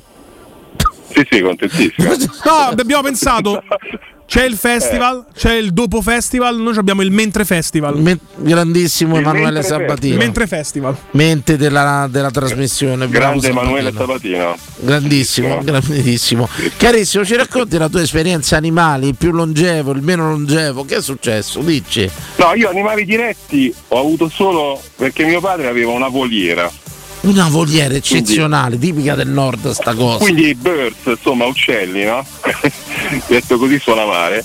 E, e niente, io avevo un lucherino. Che è un, se vai- un lucherino, eh, tipo di Andiamo a no, vederlo, andiamo a vederlo, insomma. Un lucherino, aspetta che c'ho E come la... si chiama questo Lucherino? Luca. Se dici Luca, sono scemo No, Luca, no. Luca. No, gliel'ho mai dato, no. però lui svolazzava perché lo facevano svolazzare per caso. Uh, che bello! allora sì. Verde, giallo, nero. Sì, sì. Era, Mazza, giallo colo- e nero, colorazione della Jeep No, proprio. sembra una scarpa da Nike soprattutto. Ma veramente Eh. bello. E quindi Lucherino girava per casa. E lui, e lui eh, volava perché l'ho abituato a volare, lui stava con me sulla poltrona, il divano, quello che è, a, a guardare la TV, appoggiato alla spalla, al ginocchio, lui stava tranquillo. Non sentiva il bisogno di volare via, di andare via, no, se- basta stava con No, te. lui volava per casa, però stava, si era abituato, stava a casa, all'inizio no, all'inizio è stata dura, stava, non riusciva a prenderlo. Alla fine però era diventato il suo mondo. Sì, solo che dopo un giorno mio padre si è dimenticato la voliera, ah, diciamo, la porticina aperta e sono volati via tutti. Ci stavano le cocorite, insomma, i vari uccellini e sono volati via, insomma. Dove stavi? Stavano- eh? Dove stavi? In che zona all'epoca? All'epoca stavo fuori Milano. sì. Eh sì, immagino, poi c'è una voliera, ci dovevi avere terreno, qualcosa del genere. No, no, c'era, no, c'era In un casa? terrazzone, c'era la voliera. No, no, E sono volati via tutti. Non è tornato nessuno Lucherino neanche, è tornato. No, è tornata una, cocori- una cocorita, ma siccome Cioè, come, come, come, come, come- come l'hai detto questa cosa? Cioè, tipo, uè, figa, Lucherino, it's gone. Cioè, è andato. out. questo non credo È sia. È mio padre, è mio padre che ha lasciato aperta la porta. Sì, no, però io. lo slang è Scusa, quello. ma no? Lucherino che era più abituato a vedere la televisione con te e tutto quanto. Eh. Cioè, eh, almeno la mancanza dei suoi programmi preferiti, qualcosa, non è più tornato. Immaginati- No, questa è stata Ai miei amici, avevo 16 anni, 17, se mi prendevano per il culo perché una sera gli dicevo no guarda io guardo la tv accarezzo l'uccello. E quindi, Beh, insomma, capi- eh, no, però eh, dobbiamo. Da facciamo sempre inchiesta qui in questo spazio. Certo, certo. In modo specifico, dopo aver visto a lungo eh, i programmi di Maria De Filippi, Lucherino è andato a Cologno Monzese a fare i provini. Pure questo, insomma, pensavo che ti form- formassi sul fatto che lui accarezzava l'ucce- l'uccello, questa No, battuta. comunque era, era molto carino. Poi c'era, si era pure ammalato, gli mettevo la pomatina sulle zampette, le cose insomma. Ma davvero, ma che carino, che carino, Sì. veramente. No, vabbè, era una cosa eh, carina. Poi, però animali, cioè tipo cani, gatti, io direttamente non ho mai avuti. Li ho diciamo subiti, nel senso, tra cioè subiti positivamente, c'era magari le- E essendo stato con una coreana, non possiamo neanche escludere che tu l'abbia mangiati, però questo. eh. Ma No, sta no, che gli asiatici mangiano i gatti, dai. No, però Omar online ci Sì. dice: L'hai mai visto un No, cinese portare a- un cane a pisciare? per- È come se te la sera come- porti un- a pisciare un vitello. Ok, Bene. benissimo. Ok. No, in zone della Cina in pratica hanno sta abitudine, facevo vedere No, però i miei sono di origine veneta e quindi di Vicentini. Vicentini mangia gatti. Mangia gatti, quindi non escludo che mia madre al posto del coniglio mi ha mandato Eh sì, ci sono delle zone del Veneto dove si mangiano ancora i nutri in pratica, queste cose qua sono. No, no, quello no. che- Il, il- il povero E Biga- nutri era. Bigazzi, quello della Rai, che disse che si mangiava i gatti da, da- da ragazzino durante il tempo di guerra, l'hanno silurato da Rai. Sì, sì, ma senti questa, c'è stato un ristorante che poi aveva fatto il pieno, in pratica che lui prendeva le nutrie al fiume. I tramezzini con la nutria, no? E li serviva, magari i tramezzini. E in pratica c'è fu un articolo che ci andò, ci andò in pratica pure a guardia, che ne so, ufficio di igiene Ross, perché questo eh, faceva queste cose, ma tra parentesi sappiate Comunque che la, i NAS. che la nutria... vanno i, ro- i Ross beccano i mafiosi. Ah, I. NAS, le nutrie. Quindi dentro- per piana nutria ci mettono 30 anni No, i no, NAS, no, no. no. E allora la nutria in pratica si può mangiare, si può mangiare ed è squisita, capito? Vabbè, io non mi azzardo. Tra parentesi, insomma, in tempo così eh, si mangiano anche le nutrie. Grazie carissimo, faccene assunzao. Assunzao. po, po, po. Senti come fa bene però. Va Ma lo bene. sai se Assunzao Pieno, giocava al di Milan, business. all'Inter? Sarebbe stata un'altra Inter. storia. Ce ne andiamo, ce ne andiamo in pubblicità. Mi metti il brano per Franchino a ritorno. Comunque mi ricordavo mandato. bene, mi ricordavo bene. Sciocca a Mantova nella frazione di San Brizio di Era Marmirolo. lui. Nel congelatore di un bar, tra tramezzini, tosta e altri cibi, spuntano due nutrie surgelate destinate al consumo umano. Te l'ho mandato, eh, te, te lo mando subito, te lo mando. Pubblicità. E allora parliamo, parliamo, eccolo qua, ce l'avevamo, però si dice che questa carne di nutria, Ma te che lo, sta a fare? Perché non siamo andati in te pubblicità? lo leggo subito perché ho da fare un'altra cosa. E, e si dice che è veramente buona, ver- specie la nutria del Po. Ci fu anche una, una, mm, puntata del chef Rubio che si andò a mangiare sta nutria. Insomma, eccolo qua. Ti leggo l'articolo riguardo alla nutria. Se qualcuno eh, vede una nutria sul Tevere, questo Beh, di non toccarla assolutamente. Castorino, Questa è assolutamente. l'indicazione. non di...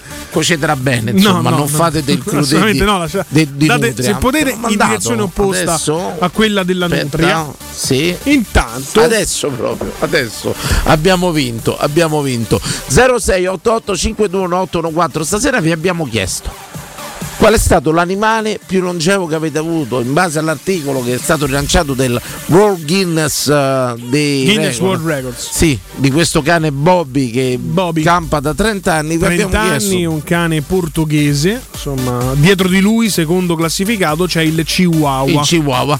Qual è l'animale che vi è Spacchi. durato di più?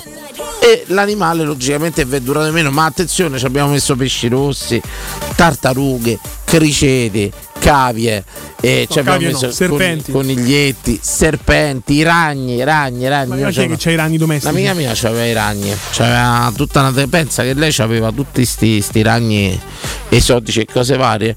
E, mm, dopo un po' di tempo questo gli si ribellò Mhm. e diciamo lei si mise e ha dovuto dar via, cioè l'ha, l'ha reso perché sto ragno era tipo uno di questi incazzosi, capito? Mm-mm. Questi brasiliani, i ragni brasiliani, questi australiani sono più incazzosi. E gli si ribellò, gli diede addosso e lei si è dato via. Pubblicità. Pubblicità. Noi di Securmetra da 30 anni ci prendiamo cura di ciò che ami. Installiamo cilindri fisce di massima sicurezza su porte blindate, nuove o esistenti. I nostri sistemi autobloccanti, se soggetti a forzatura, reagiscono impedendo al ladro di entrare, per offrire alla tua tranquillità la garanzia scudo. Chiama l'800 001 625 Securmetra. Il nostro lavoro è proteggere il vostro spazio. Che bella la tua nuova auto! La tua Renault, Dacia, Seat, Cupra, nuova, chilometri zero, aziendale e usato garantito di tutte le marche, da AutoEquip c'è. E se porti il tuo usato, anche che vale zero, hai fino a 1000 euro di vantaggi. Zero costi di passaggio di proprietà e spese di rottamazione. AutoEquip Divisione Usato, via Giovanni Ciampini 1259, Gra Uscita 23 Appia. Gruppo autoequip.it UM24 buongiorno, come possiamo aiutarla? Cercavo proprio voi. Devo vendere casa. È vero che voi acquistate direttamente? Vorrei evitare perdite di tempo, proposte vincolate a un mutuo. Ha chiamato le persone giuste. La UM24 non è una semplice agenzia, può comprare direttamente. Fissiamo subito l'appuntamento. Allora, mi dica quando è libero. È disponibile Devi vendere casa bene o in fretta? UM24 e trovi subito l'acquirente per il tuo immobile. Per info um24.it e 06 87 18 12 12. Teleradio Stereo 927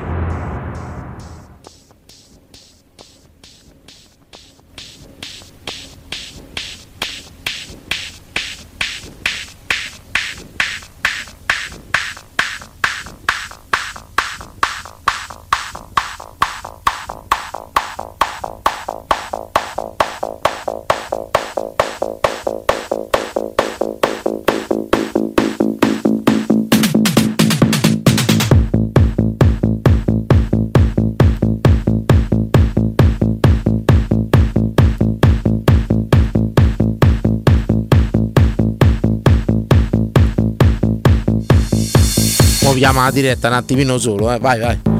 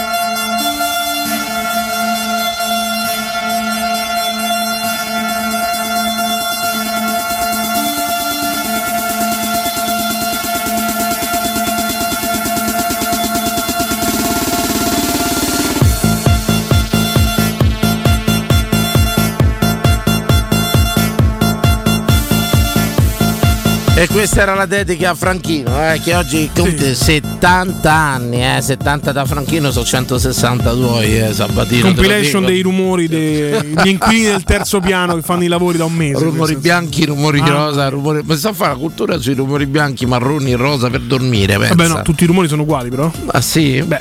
Pronto? Dai, sulle mani! Sulle mano, sulle, ma- sulle mano. Diamo utene, sì. Dai! Ciao Domenico. Buongiorno. Ciao. Come state? Domenico. Bene, Ciao. bene, Domenico, che si dice in Eccolo. Australia?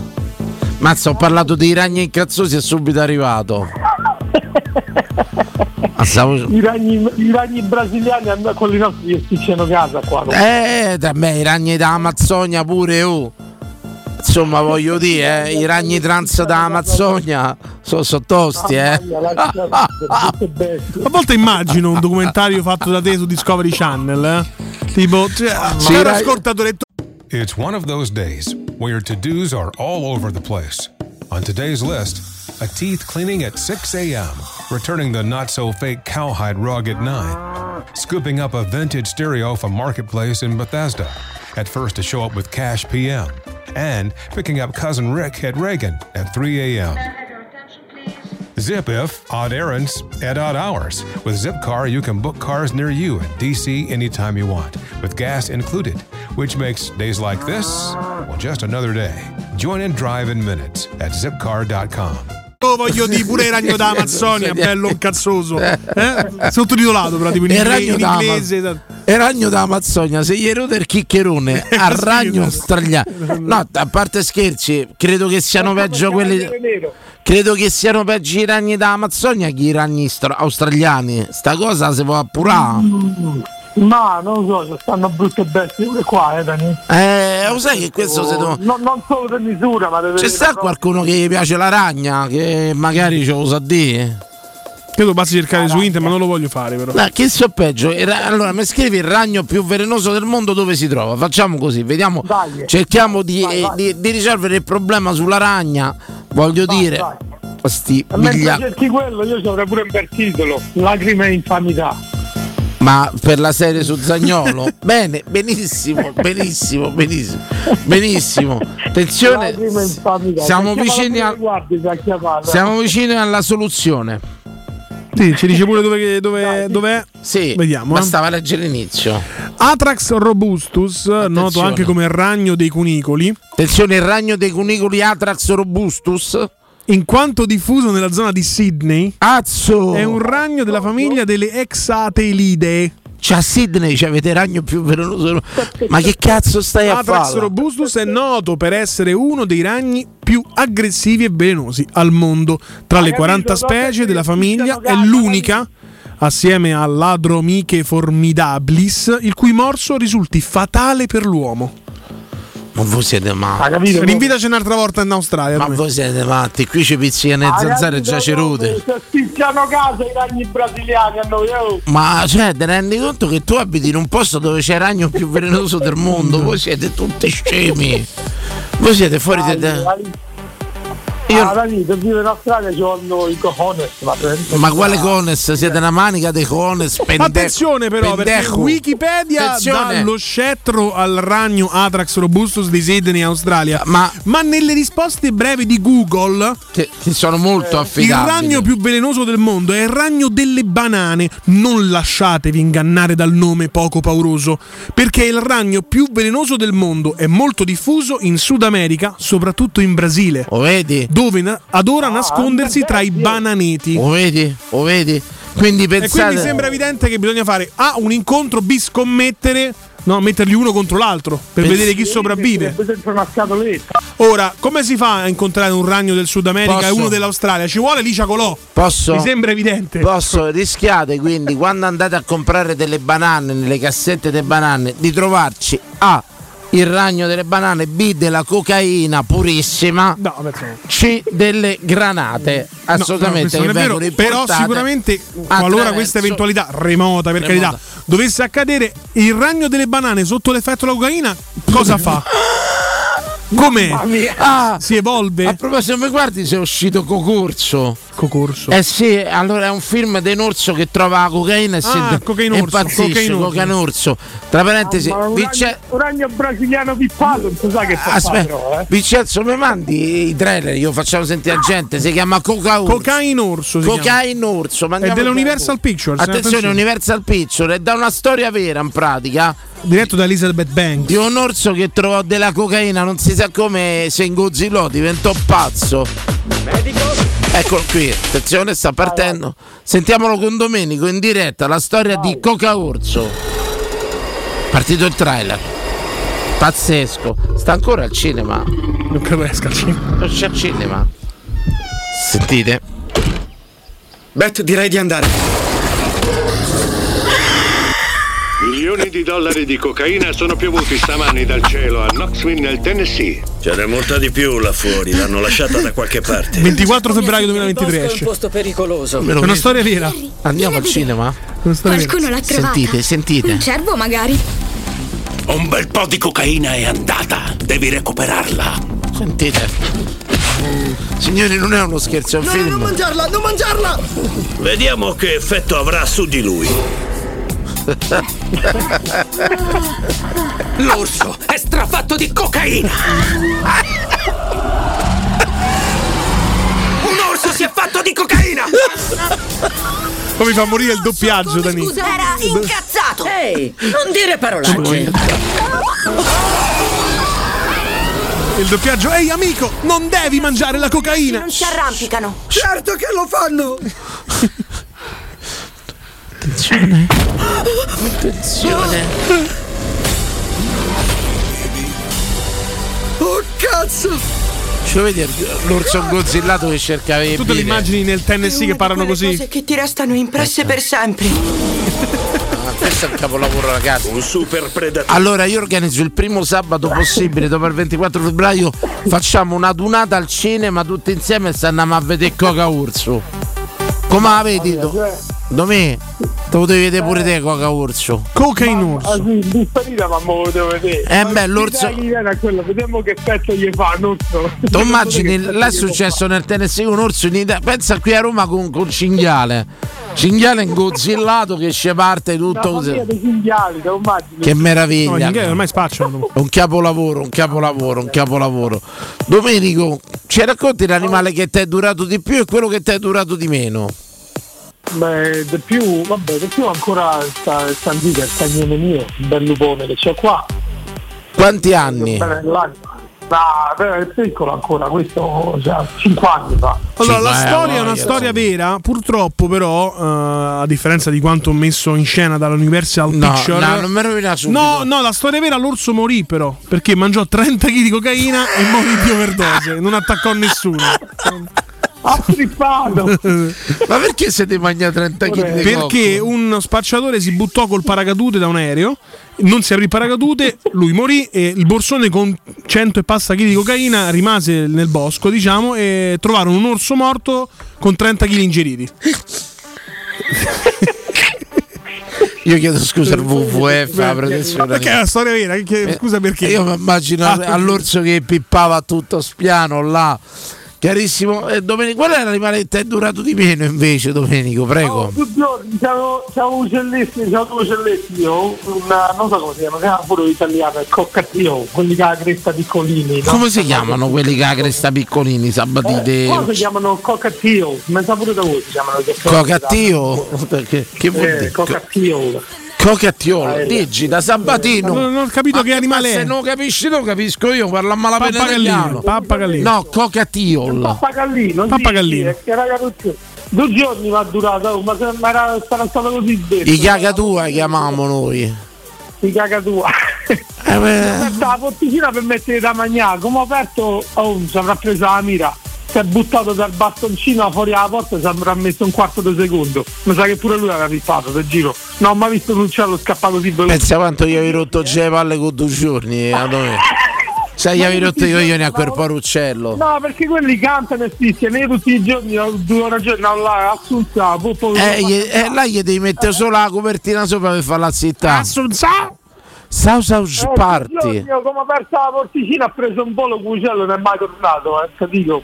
Avrà pittato pure lui, manco due giorni. Ecco, però, a differenza di quando Danilo perse il suo canarino e diceva era una Roma diversa, una Roma senza predatori, l'Australia invece, insomma, fa Sì. un metro, un metro e mezzo questo pappagallino prima di essere divorato. Secondo me è arrivato manca la capa a fianco, lo giuro, tra parchi, uccelli predatori. Ah, l'ho visto, l'ho visto, scusate. Su Twitch dice devi vedere Sausa Sparti, l'ho visto su Netflix. Mi sono ammazzato dalle Ma risate. tu sei il mio Netflix per vedere sta roba qui? Mi sono- è il tuo quello, Sì. c'è scritto Letizia. Vabbè, mia madre, Letizia. saluto la signora, saluto, che si trova alle mie aggiunte. Esatto. Una tantum. Domenico, grazie. Ciao raga, canta! Assunzao, po- po- poru, Assunzao. Che, che- che io scrocco account, potevi tenerlo per te? No, però io dico. Così, neanche a dirlo pubblicamente, è un'imagine. Tra l'altro credo che la festa sia per finire perché sai che Ci sarà un codice di verifica di, di Netflix. Toglieranno la condivisione. Che succede? Eh, saranno tempi cubi per Danilo Fiorani. Perché? Che succede? Perché toglieranno la condivisione delle password. Quindi ogni volta che accedi ci vuole un codice di verifica che lo deve dare l'account master. Chi lo detiene, quindi non mi è chiamare alle tre di notte per, per verificarti. Io credo che sia il minimo Ma che il minimo? tutto quello che ho fatto per te, voglio dire. Ma che fatto? Ma volevo andare- Quanto costa al mese Netflix? C'è anche l'account da 7 euro, eh, ormai. Quindi insomma, da credo 7 che euro che cambia? Dispositivo solo. Sì. Un account solo per te. Bene, ma 7 euro al mese. Vabbè, 3,50 per uno. Ma ce l'ho io, scusa. Mo fa pagare. Ragazzi, cerco account Netflix, qualcuno. Voglio pure se mettete in Dazon qualcosa, ragazzi, regalate un, a- un account a uno speaker che fa sempre piacere. Ma davvero sta cosa di Netflix? Ti poi devo leggere l'articolo completo, eh, insomma. Beh, che cerchiamo di fare pure un attimino informazione per tutti quelli come me che non vanno permettere. Che credo che purtroppo siano tanti, eh. Che non se lo vanno permettere? Che sì. Insomma, beh, ecco. No, no, che se lo possono permettere, te lo, te lo possono permettere, ma non vogliono comprarlo. Preferiscono campare sulle spalle degli altri. Perché? Ma io sai che mi sentivo molto letizia da quando ce l'avevo, veramente. Attenzione però, perché tre giorni fa invece Netflix fa marcia indietro sullo stop alle password condivise. Grazie Letizia. Pubblicate per errore. Pubblicate per errore queste regole così rigide. Quindi, Grazie. insomma, sei ancora salvo. Grazie Letizia, grazie Letizia con cui condivido. Sono applicabili solo in Cile, Costa Rica e Perù. Chissà perché. insomma. Benissimo, benissimo. credo che lì la condivisione. Danilo ancora, ancora- dove diciamo le libertà individuali ancora C'è ancora sono- il gruppo, la comunità. l'equipo, la famiglia, la famiglia. Ce ne andiamo in pubblicità, vi abbiamo chiesto il vostro animale più longevo e quello che vi è campato di meno. A tra pochissimo. E scusami.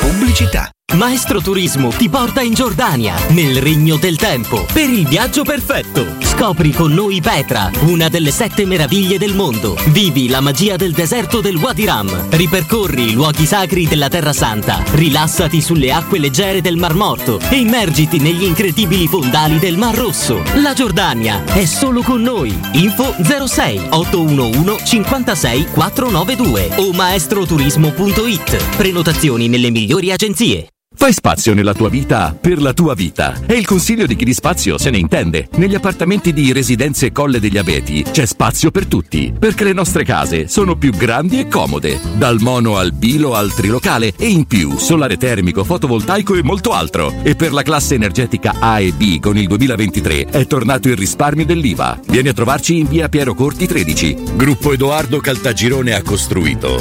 Residenze vende www.residenze.com Torna il tradizionale appuntamento con il Carnevale di Ronciglione. Domenica 5 e 19 febbraio, artisti di strada, street food e dalle 16 maschere e carri allegorici con il grandioso corso di gala. Il Carnevale di Ronciglione fino al 21 febbraio. Non mancare, scopri il programma completo su carnevaledironciglione.org.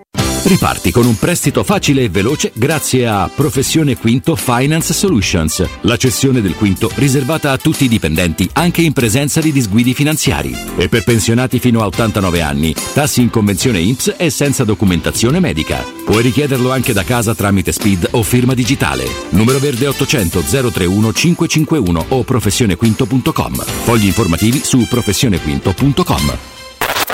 Cerca Teleradio Stereo su Facebook e Twitter. Vai su www.teleradiostereo.it e scopri come seguirci in streaming. Teleradio Stereo.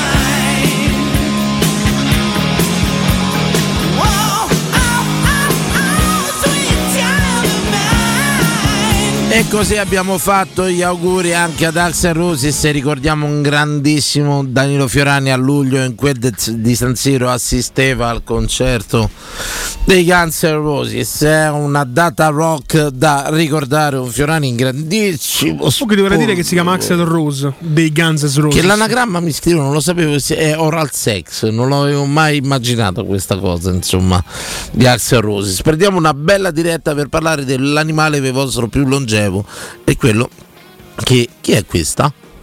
Non lo so, una giornalista molto Bene, brava. molto pronto, pronto. Ciao.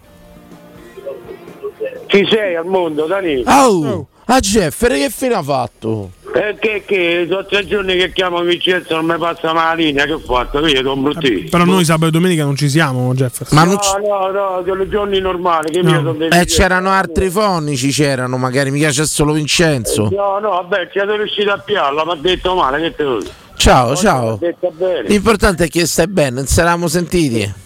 Lo so, dopo che mi ha chiamato, mi ha salutato il giorno, un giorno, giorno mi Sì, sì, salutato. sì, Sì, sì, sì, sì, sì. WhatsApp. Eh, ma ormai ti vanno tutti bene, eh. se chiami in giorno due subito cominciano a chiedere una grande community, insomma. Lo sai qual è la sostanza che, che dà più dipendenza? Qual è? Per zucchero. Lo zucchero, zucchero, eh. beh, raga, Uno eh. studio recentissimo ha mostrato, proprio in un esperimento sui topi, che lo zucchero attiva nove volte più della cocaina i ricettori cerebrali. pensa te. L'ha capito? Pensavo, me l'incontrario pensavo, invece. Pensa che hanno dato a questi topi sia acqua e cocaina che acqua e zucchero e loro ricercavano acqua e zucchero. Io ho un topolino, c'ho un topolino a casa che mi girava, io mettevo per terra eh, una cosetta, una, eh, una razza, già, eh, come io mettevo qualcosa di zucchero se lo scivolavo. Hai visto? Pensa te, Acqua e pensa zucchero. Jeffer. Come stai, caro Jeffer? Tutto bene? Io sono una pala, come il cane mio. Qual è stato ecco, l'animale più longevo che hai avuto, Jeffer? In che senso non c'ero? Quello che hai campato di più? Eh, eh, il cane. Il cane, ecco, quanti anni ti è campato? Eh, quatt- 16 anni. 16 anni sono tanti, eh? Bel record, un bel record. E che Porello con un sacco di legna del era cieco, Porello, un sacco di Eh sì, con l'anni gli cala la vista, certo, certo, invece no, questa che ho in incrocio sarà favola, c'è un tumore ai ghiandole durenali, però pare che sia ripresa. Bene, bene, questo mi fa piacere, Jeffer. Sto a fare la cura. Senti, pesci rossi ne hai mai avute, tartarughe, cose del genere? Portano bene i pesci rossi, i pesci rossi dentro casa portano bene, Danilo. Eh, c- sapevi? No, non sapevo sta cosa. E guarda su internet. Tu sei un esperto, ma guardi, eh, eh, Sabba, pesce Pesci rosso rossi si portano porta bene, fuori. Questo non lo sapevo. Tu sei un esperto di queste scaramanzie, vero, Jeffer? Eh, Ti ho detto c'è una odissea dietro, io Danilo, se incontriamo rimane bocca. Ecco, sto organizzando. Il pesce rosso non è solo silenzioso animale di compagnia. In Oriente è uno degli otto simboli sacri a Buddha e rappresenta la fertilità, l'abbondanza e l'armonia. Per gli antichi greci invece portava fortuna nel matrimonio e nelle relazioni. Quindi è proprio positivo. Cosa che mi sembra ultimamente? Tipo quelle che leggono nel cartoncino eredità, quando Sì, danno la risposta bravo, giusta. bravo, tipo Esatto, Jerry Con champagne vicino. Il capito? pesce, il pesce rosso se dura dentro casa vuol dire che ci sono le male lingue. Se dura poco vuol dire che ci stanno le male lingue, capisci? Ah, vedi, quindi per- diciamo che un pesce rosso può essere anche indice di come stanno andando le cose a casa. Ecco il fatto che il tuo non fece il tragitto Eur San Giovanni vuol dire che le mani lingue erano in macchina. Era indicativo In macchina, sul motorino ce l'avevo. motorino, esatto. Sul motorino. Da quando che avevo 14 anni sapevo questa cosa, poi ce n'ho 62. A Jeffer, mo, dopo il 24 febbraio, volevo organizzare tutti insieme. Niente al cinema a vedere un film. Ci vieni? Sì, se mi invitate vengo sì, tu basta che, che devo pagare. No, che, che, che sta scherzando? Sei ospite nostro. Come no? Te pio pure i pappacorno, te pio. Una pira, io, io me ne mangio un botto, me fo da solo. Buono, buono. Lo sai che pure io mi sono imparato a farlo al microonde, Jeff? Come porto da casa? No, al microonde, sì, schia- Oh, hai, hai mai provato con i telefonini con, col gatturco? Metti 4-5 telefoni intorno, metti il, il gatturco se, se fanno da soli. Ma stai de- davvero? E prova, sì, un giorno prova. I telefonini come con la torcia? o- Cioè tu metti 5 telefoni in circolo con un chicco di mais e il mais scoppia. Chioppa, sì, e provate, guarda, pensa che ci combinano, che ve combinano con i telefoni. Ma davvero? Io sta cosa non ho mai punto è un esperimento che dobbiamo per forza fare in diretta. in diretta, chiaro, lo facciamo. Chiaro. Li devi algoritmo cercarli, ci dici devi fare squillanziare, quindi hai provato algoritmo? Ho fatto, sì, ho fatto che sì, abbiamo fatto qui a casa mia. vicino. Cioè tu avete messo 5 telefoni in circolo, mezzo Ermeister, Ermeister è scoppiato. È scappato, è fa- è uscita la pappacorna. Questa è una cosa incredibile. Pensa che calore che danno qui cazzo dei telefoni. Comunque, assunzao! Popoporo, assunzao, popoporo. Fatto sta... Allora, rimane il dubbio, però su internet sono stati fatti circolare alcuni video nei quali si dichiarava e si mostrava che era possibile cuocere i popcorn utilizzando l'energia elettromagnetica di 3 o 4 cellulari in uso. Questi video sono un'autentica bufala. Cioè, sta di Jeffer ha detto una cazzata. No, no, rimane il dubbio. Eh, no. Rimane il dubbio. Eh, no, no, Jeff no, dice perché una cosa, qui il sito Jeff- mwfai.org dice il contrario. se- cioè la bufala se tu lo chiedi a me, non se tu lo chiedi a me, Però se Jeffer dà una notizia e te dopo due minuti dici che è una bufala, stai a smentire Jeffer. Ma noi facciamo informazione, Eh, eh, Jeffer, e controinformazione. Però prima di Ma la dare, gente è libera di prima di sentenziare, io ti dico una cosa, questa è la mia maniera di fare radio. Prima di dire che Jeffer ha fatto una cazzata, se piano quattro telefoni, ci si mette il chicco No, di comunque mais, qui- qui- si fa la prova. Però ti si dico, fa la prova. Attenzione ai dettagli. A- a- attenzione ai dettagli perché qui dice che quattro telefoni sono una bufala. Jeffer ha detto 5. Non ci prova con me. A un Eh, certo, a un certo punto, prima di smentire l'ascoltatore, facciamo la prova in diretta, mettiamo i cinque telefoni e se fa squillare e vediamo che succede. Pronto? Sempre io, io non so bugiardo. Oh, oh, oh, oh. Mo, eh, a un certo punto ha dato la notizia, voglio te dopo un minuto. Mo Jeffer fa ma la prova in diretta, si esce. Si escono i pappacorn, so affari sua. Però a questo punto, Jeffer, a questo punto, Jeffer, ma se i telefonini fanno scoppiare i popcorn, cosa fanno al corpo umano? Le te distruggono tesoro, quando tu stai a parlare e ci hai fatto caso, ti scalla tutto l'orecchio. Fanno scoppiare i popcorn. Perché ti dicono da mettere auricolare? In modo che si dispendono le onde, no? Non ci avevo pensato, in effetti. Sì, Eh. infatti. Eh, oh no, mi sbaglio. Io, No, lo, no, io lo uso la ricorare ma per pigrizia perché mi stanca a tenere il telefono. Eh, se tu ci tieni il telefono non male su un orecchio, devo scarla tutta la parte. perché- Però perdonami, scusami, eh, Jeffer, tu hai aperto una parentesi tempo fa sul microchip. Ora, Sì. Eh. sti microchip come fanno? Se, secondo te resiste a sti telefoni se così fosse? Non si creerebbe in cortocircuito? Senti poi il microchip che ti viene inserito addosso è un conto, il microchip che inseriscono dentro sta apparecchi, perché solo tu casa hanno messo il microchip da questi telefoni, non so se la Samsung. Sì, la Samsung sicuramente sì. Però messi a contatto con i telefoni e con quelli interni al corpo umano, non si creerebbe un disturbo, una cosa secondo te? Cioè, Allora, ma dai, hanno studiato sta- prima, no? Che- eh, mi fa l'eco me, mi fa l'eco quando io chiamo tesoro. Dici che è dovuto ai microchip che entrano in contatto. Eh certo, è normale, ma poi ce- se ne accorge pure il cane mio. eh. Io ho il cane, i cani sentono molto più di noi. Questo è vero però che sentono, eh? Come fa a accorgersene? Eh, tesoro mio, quando mi incazzo. Il cane sente anche se c'hai uno, Cioè, ma perché- un'infiammazione, vengono lì, ti leccano lì. Ma perché te incazzi sul comando? Eh? Cioè te incazzi secondo te è indotto l'incazzatura tua dal microchip? Stai Ma di- noi mi incazzo con loro perché mi sparano una sostanza dopo ho capito e mi combino. Adesso che ti racconto, Tony. Un altro si era già, ma io sono sicuro, quelli che hanno subito queste cose o, o hanno o sono andati al manicomio o, o si stanno ammazzando. Cioè aspetta un attimino, fermati perché qui è. Co- come si fa? Cioè che, che, che sostanza ti sparano? Fammi capire. È una sostanza che ti fa, che ti fa addormentare, che ti stanca. Mi stanca le gambe, a me quando che mi dormo specialmente. Ma in 24 ore su 24 Cioè, ma in che, in che momenti te la vanno fare sta cosa? Cioè perché te la fanno? 24 ore su 24. Cioè non vogliono che te stai attivo? Esatto. Forse perché non vogliono che vai in giro, no? Sei sempre stanco con le gambe, non cammini, non... Io, io, e poi, non a parte quello. rimani nel raggio, no? Io so de casa, io sono Ecco, ci scrive un ragazzo, Omar Donai Lime. Io ho un cane con il microchip. Quando mi squilla il telefono mi vibra il cane. Eh, oh, cosa ne dammi retta, no? No, no. Beh, creano un sacco di. A me mi frega il cazzo, perché ormai ho 18 anni che ce l'ho addosso. ma rimbalzo ormai sono abituato. Certo. Però non va bene perché sono torture, come te voglio dire? No, no, no, no, no, Jeffer, io ti faccio parlare perché la gente pensa che sei matto. Però a un certo punto è dimostrato che con l'anni i matti avevano ragione e io ti farò sempre parlare. Ti farò sempre parlare. Senti, io andavo da ragazzino al manicomio, io andavo a portare le sigarette ai matti veri, ce ne stanno, sono rimasti ancora un po', c'è sta un padiglione per quelli che sono pericolosi, però il matto non è pericoloso, una volta che addormenti stanno bene così, capisci? Sì, sì, sì, ho capito. Io ho fatto io ho fatto manicomi nero, ho fatto pure i manicomi criminali. Ma te 18 anni fa ti hanno messo il microchip?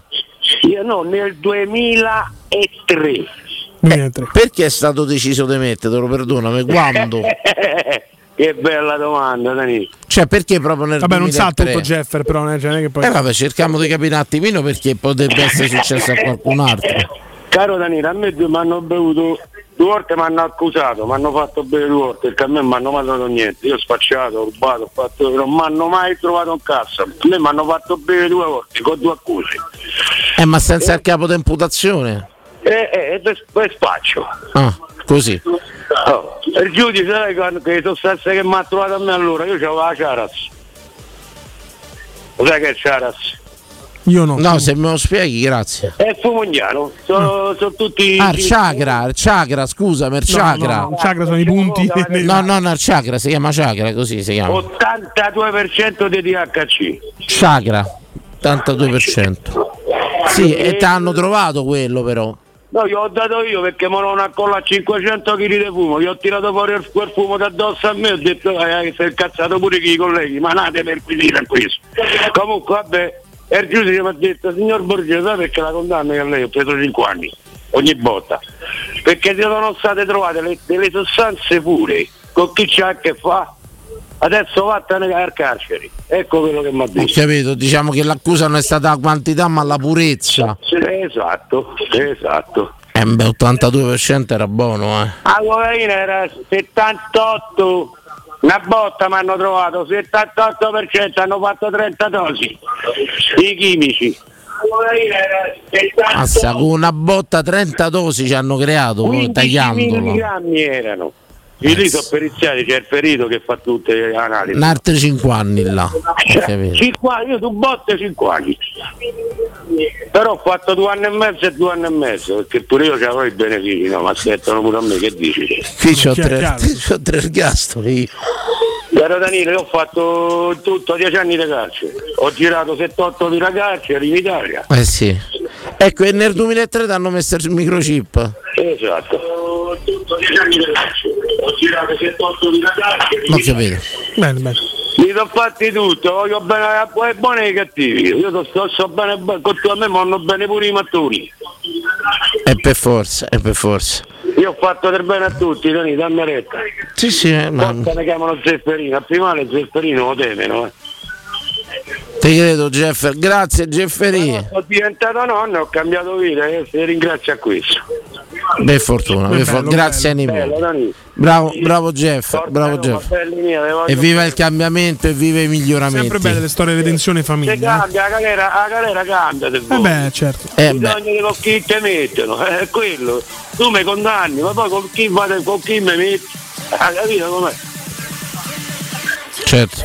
Tu sei sempre capitato bene, diciamo, Jefferì. Ma Paolo, io, io, io ho tutte le settimane eh, de vaglia che a me manca niente, fumavo pure carcerato, sempre fumato. Ho capito, ho capito. E vabbè, l'importante è che insomma eh, uno eh, la racconti e che si ravveda. Benissimo, Jeffer. Rifarei la stessa vita, la rifarei, eh. Se io ritornerebbe indietro, rifarebbe la stessa vita. No regrets. Bello, bello. Bene, Non benissimo. nessun rimpianto. Jeffer, grazie. A te tesoro, buona, buonanotte. Non si rinnega Ciao, niente, Jeffer, ciao, bravo, Jeffer, bravo, ciao, come Jeffer. diceva Uh, dimenticavo, mi dissocio Prego. Come diceva un amico mio che non Mi era passato per la non testa. si rinnega niente, al massimo si No, no, rivendica, vabbè. prego. Quasi dimenticavo, era Prego, importante. mi prego, dissocio, mi prego. Sì, mi dissocio pure io. da dissocio. Eh, era, insomma, sembrava brutto interromperlo, però poi dopo ci dissociamo. chiaramente. Eh, salutiamo tutti gli amici di Oh, Twitch. intanto- Siamo quasi arrivati alla fine. Mazza come vuole il tempo. C'è l'aggiornamento 23 e 35 sempre di Alfredo Pedullà Oddio, sempre che Zaniolo. annuncia una novità. Qualora un club pagasse la clausola rescissoria di 35 milioni per Zagnolo, la Roma riceverebbe il 10-15% della futura rivendita. Le parti sono al lavoro per limare i dettagli. Invece, la cosa più importante è la breaking news, l'ultima ora di Repubblica, Bruxelles, operazione di polizia, si cercano sospetti armati. A Bruxelles. Sì. Un'importante operazione di polizia è attualmente in corso in eh, Rue Baguagna, nel quartiere europeo di Bruxelles. La polizia sta cercando sospetti armati che si sarebbero rifugiati nell'area. Lo riportano i media locali citando la Procura federale. La zona è ora stata transennata e per le ricerche sono stati mobilitati una trentina di agenti e dispiegato un elicottero della Polizia federale, pronti sul posto a intervenire anche i vigili del fuoco. Io lessi una cosa sul Belgio che loro di notte non fanno irruzioni nei caso, sapete? Hanno delle leggi particolarissime, tipo che non noi ente, cose, eh. dice loro la notte un po' non fa irruzioni. Non lo so, poi se nell'antiterrorismo. Diritto a dormire. Sì, bo- bo- pronto? Ciao. Ciao. C'è il gran anticipo. io. Grazie, dissociamoci Grazie. tutti. Dissociamoci, ma non rinneghiamo il passato, i sbagli del passato. Basta che ci siamo ravveduti e dissociati dopo. Prego, Prego, prego. prego. Ah, pure a me ma una volta mi hanno rapito alieni e poi mi hanno microchippato. Però vabbè. Ragazzi, eh, eh, voi fate della facile ironia. Poi magari un giorno verrà dimostrato che era tutto vero, ragazzi. È successo più di una volta. La terra era piatta. Non abbiamo creduto agli UFO per una vita, poi la NASA ci ha, fatto, ci ha dichiarato che gli UFO esistono, ragazzi. Ora, almeno gli oggetti non identificati. Continuiamo, ma risappiate che nonostante la vostra reticenza, il vostro umorismo, la vostra- il vostro sarcasmo, in questa trasmissione avranno sempre voce tutti. Prego, prego, prego. Purtroppo. Prego, prego, ma io avevo telefonato per sondaggio. Prego, prego, prego, prego. E ma fammi la domanda. Ecco, qual è l'animale che gli è durato di più, il più longevo e quello che gli è durato di meno? L'ex moglie. L'ex moglie, bene, quanto è durata? Allora, a eh, 15 anni. 15 anni, 15 anni, beh, eh, una moglie 15 anni è un bel record, eh. voglio dire, quella che gli è durata di meno? Uno. Uno, benissimo, ammazza, un anno di matrimonio. Eh, ma, ma sì, perché bene o male faccio il capo appresso, sì. No, no, vabbè, sì. Ancora mi sta a cercare però. Come mai è finita questa storia? Ce la può raccontare in un minuto proprio, ce ne stiamo andando. Eh no, è troppo. In una serata complicata è nominato, forse a tratti abbiamo perso le redini della trasmissione, ma le abbiamo riprese, spiegandoci, chiarendoci. Non gettiamo sempre etichette sul prossimo, cerchiamo di capire, di metterci nelle panni altrui. Nessuno si vanta di nulla, ma tutti possiamo raccontare quel qualcosa che ci ha attanagliato nella vita. Grazie. Bravo. Grazie. Ma io infatti grazie. avevo telefonato per ultimo, così sperando che nessuno mi può dopo maltrattare. Ma io ti posso dire una cosa, ma tutto questo amore verso animali, cani e gatti, ma io non lo capisco. Finalmente. No, che finalmente? Che finalmente? detto. Perché Avete rotto il cazzo. Cucciolotti, indifesi. Hanno proprio rotto il cazzo. sì. Non Ah, no, no, no, no, bravo, sono- bravo. Sono indifesi, vanno Animali. salvati. Su, date vanno da coccolati. Ma, da- ma- C'è la ma- pet ma- therapy, diciamo, c'è la pet diciamo, therapy, lo puoi ripetere il nominato, lo puoi, lo puoi ripetere il Sono una nominato, grande risorsa agli animali. Ripetiamolo. Animali- a- animalisti hanno quasi rotto il cazzo. Ecco, eh, pure gli, ecco i poni, a che servono i poni? Ne volevo parlare. Per, per- I poni. per- un regalo che fai Gli figlia. allevamenti intensivi stanno inquinando il mondo. La vera causa di inquinamento non sono le macchine, sono gli allevamenti intensivi. Sono la- il, vero però- questo proble- è giusto. il vero problema sono gli animali. No, Se non sono poi gli hanno animali, maschera- sono chi li alleva in I- modo intensivo. I poni a che cazzo servono? animali. A me dite il poni a che serve? Prego, prego, Ma è bravo. nominato. Ma pure, ma pure i cinghiali, ma I- mi dici i una cosa, ma cinghiali. ci stanno tutti sti cinghiali, I cinghiali. tutta sta fame nel mondo, ma ne potremo fare tutti poi di tutte esercizi. Eh. Credo di Eh, Per mandiamo gli fortuna no. invece delle medicine, mandiamo gli esercizi ai cinghiali, ma non gli fanno ma meglio. Ai paesi, cinghiali, ai paesi in difficoltà, gli Mazzaleschi, mandagli i cinghiali No, invece delle armi. Ma non è Ma io un. so per l'odo- ma io so per l'odo Sabatino, è sempre meglio fare i figli che fare animali. Eh, Quando l'hai detto questa cosa? Non credo mai. Quando- L'ho l'hai fatto detta con i fatti, però. L'hai detta questa comunque- cosa? ma una cosa che io ho notato, guarda, a parte gli scherzi. Sì. Ci avete fatto Hanno caso- scherzava quindi sulla cosa degli No, animali. no, a parte, a parte la verità, una cosa che io ho notato. Sì. Perché io credo pure nella rincarnazione, ma ci avete fatto caso che questi cani, che questi gatti diventano sempre più intelligenti? Secondo me, quando il padrone dell'animale muore, se rinasce o cane o gatto. Eh, però sono i cani e i gatti più intelligenti o gli uomini sempre più stupidi? Però ci Attenzione. sono eh. aspetta, ci sono pure Eh, cani e gatti femmine. Ma io quando, quando cioè, vedo certi cani troppo intelligenti che io dico, ma questi Saranno cani maschi. No, no, Danilo, che ridi? Che ridi? Non- A non fa ridere, B non è vero. Saranno rincarnazioni di uomini, saranno. Eh, Scherzavo, eh, ovviamente, una battutina. Ciao. No, no, ma io non Ah. è che, non, è che Cioè, non no. scherzo, perché secondo me No, quelli che non hanno scherzo. questo amore snodato verso animali, che io li capisco, si vede che non c'hanno un Ma essere che umano che gli può bene. Ma che capisci, dai?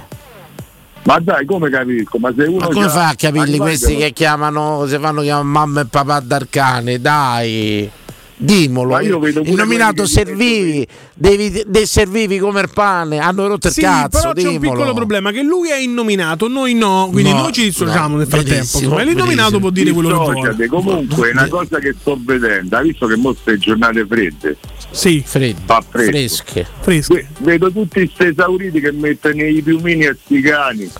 Li portano a cappottino. Tutti, Il cappottino. tutti col cappotto, col piumino, col cappello, ma sono animali. Lo riprenderemo, sta cosa che gli animali hanno rotto il cazzo, la riprendiamo. Non- non- non- Mi spieghi perché, ripeto, parli così solo perché non sei sardo? Ma a che si riferisce? Forse non lo so, non lo so. Non lo sappiamo. lo Assolutamente sappiamo. no. Prima o poi i cani e i gatti si incroceranno, evolvendo i cani conquisteranno. il Sinbad il marinaio dice cani e gatti non contribuiscono al sistema pensionistico. Ciao, basta questo amore. Ciao innominato. Chiudiamo Dani con due notizie. Sì. La prima è curiosa perché Mosca ironizza, peccato per Zelensky, forse poteva vincere Sanremo. La portavoce del ministro degli esteri russo ha ironizzato sul mancato video del presidente ucraino. Il Festival di Sanremo è conosciuto in Russia ed era seguito specialmente ai tempi dell'Unione Sovietica e poi comincia la battaglia dal punto di vista mediatico della Juventus che si difende dalle accuse. Sì. Perché su Repubblica, guarda caso, esce questo tipo di video. Santoriello, il PM dell'inchiesta Prisma, odio la Juve e da pubblico ministero sono anti-juventino. In un convegno del 2019 lo ammetto, sono tifosissimo del Napoli e odio la Juventus. Come tifoso è importante il Napoli, come pubblico ministero sono anti-juventino contro i latrocini in campo. Eppure mi è toccato scrivere archiviazioni. Ragazzi, io sto con la Juventus. Da come stai con la Juventus? Io sto con la Juventus, forza Io Juve. vedo che tutto quello che ha detto Santoriello, Juve la cosa più grave, la cosa Ma veramente quanto. grave è che ti fa Napoli. Io sto con la Juve, sto con la Juve sempre e comunque, signori, buonanotte a tutti, è stato un piacere. Ammazza ragazzi, troppo Ci dissociamo, l'ha detto? Dice gergo bucate lo schermo, i più matti siete voi, ma no, no, non ti preoccupare, c'è di meglio, c'è di meglio, c'è centro suono, c'è rete Ma no, sport. Centro, che stai C'è dicendo? le cose del giorno, Andrea Taxi 74, insomma ci sono tanti programmi da sentire, insomma, senti tutti, poi valuta. Grazie. No, sentire grazie. tutti è comunque un arricchimento, va detto. Al di là del campanilismo. Smetti di sentirci. Buonanotte a tutti, buonanotte al nostro Emanuele Sabatino, maestro Vincenzo Canzonieri, i miei omaggi. Buonanotte a tutti. che nessuno sa fare più.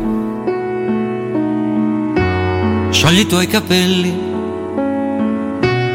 lasciali volare, lasciali girare forte intorno a noi. Lasciati guardare, lasciati guardare. Sei così bella che non riesco più a parlare di fronte a quei tuoi occhi, così dolci così severi. Perfino il tempo si è fermato ad aspettare. Parlami di te, di quello che facevi, era proprio questa la vita che volevi, di come ti vestivi di come ti pettinavi se avevo un po' posto già, in fondo ai tuoi pensieri. Dai, mamma, dai, questa sera lasciamo qua i tuoi problemi e quei discorsi sulle rughe e sull'età. Dai, mamma, dai, questa sera fuggiamo via. È tanto che non stiamo insieme, non è certo colpa tua. Ma io ti sento sempre accanto, anche quando non ci sono. Io ti porto ancora dentro, anche adesso che sono un uomo. E vorrei, vorrei saperti più felice. Sì, vorrei, vorrei dirti molte più cose, ma sai, mamma sai, questa vita mi fa tremare.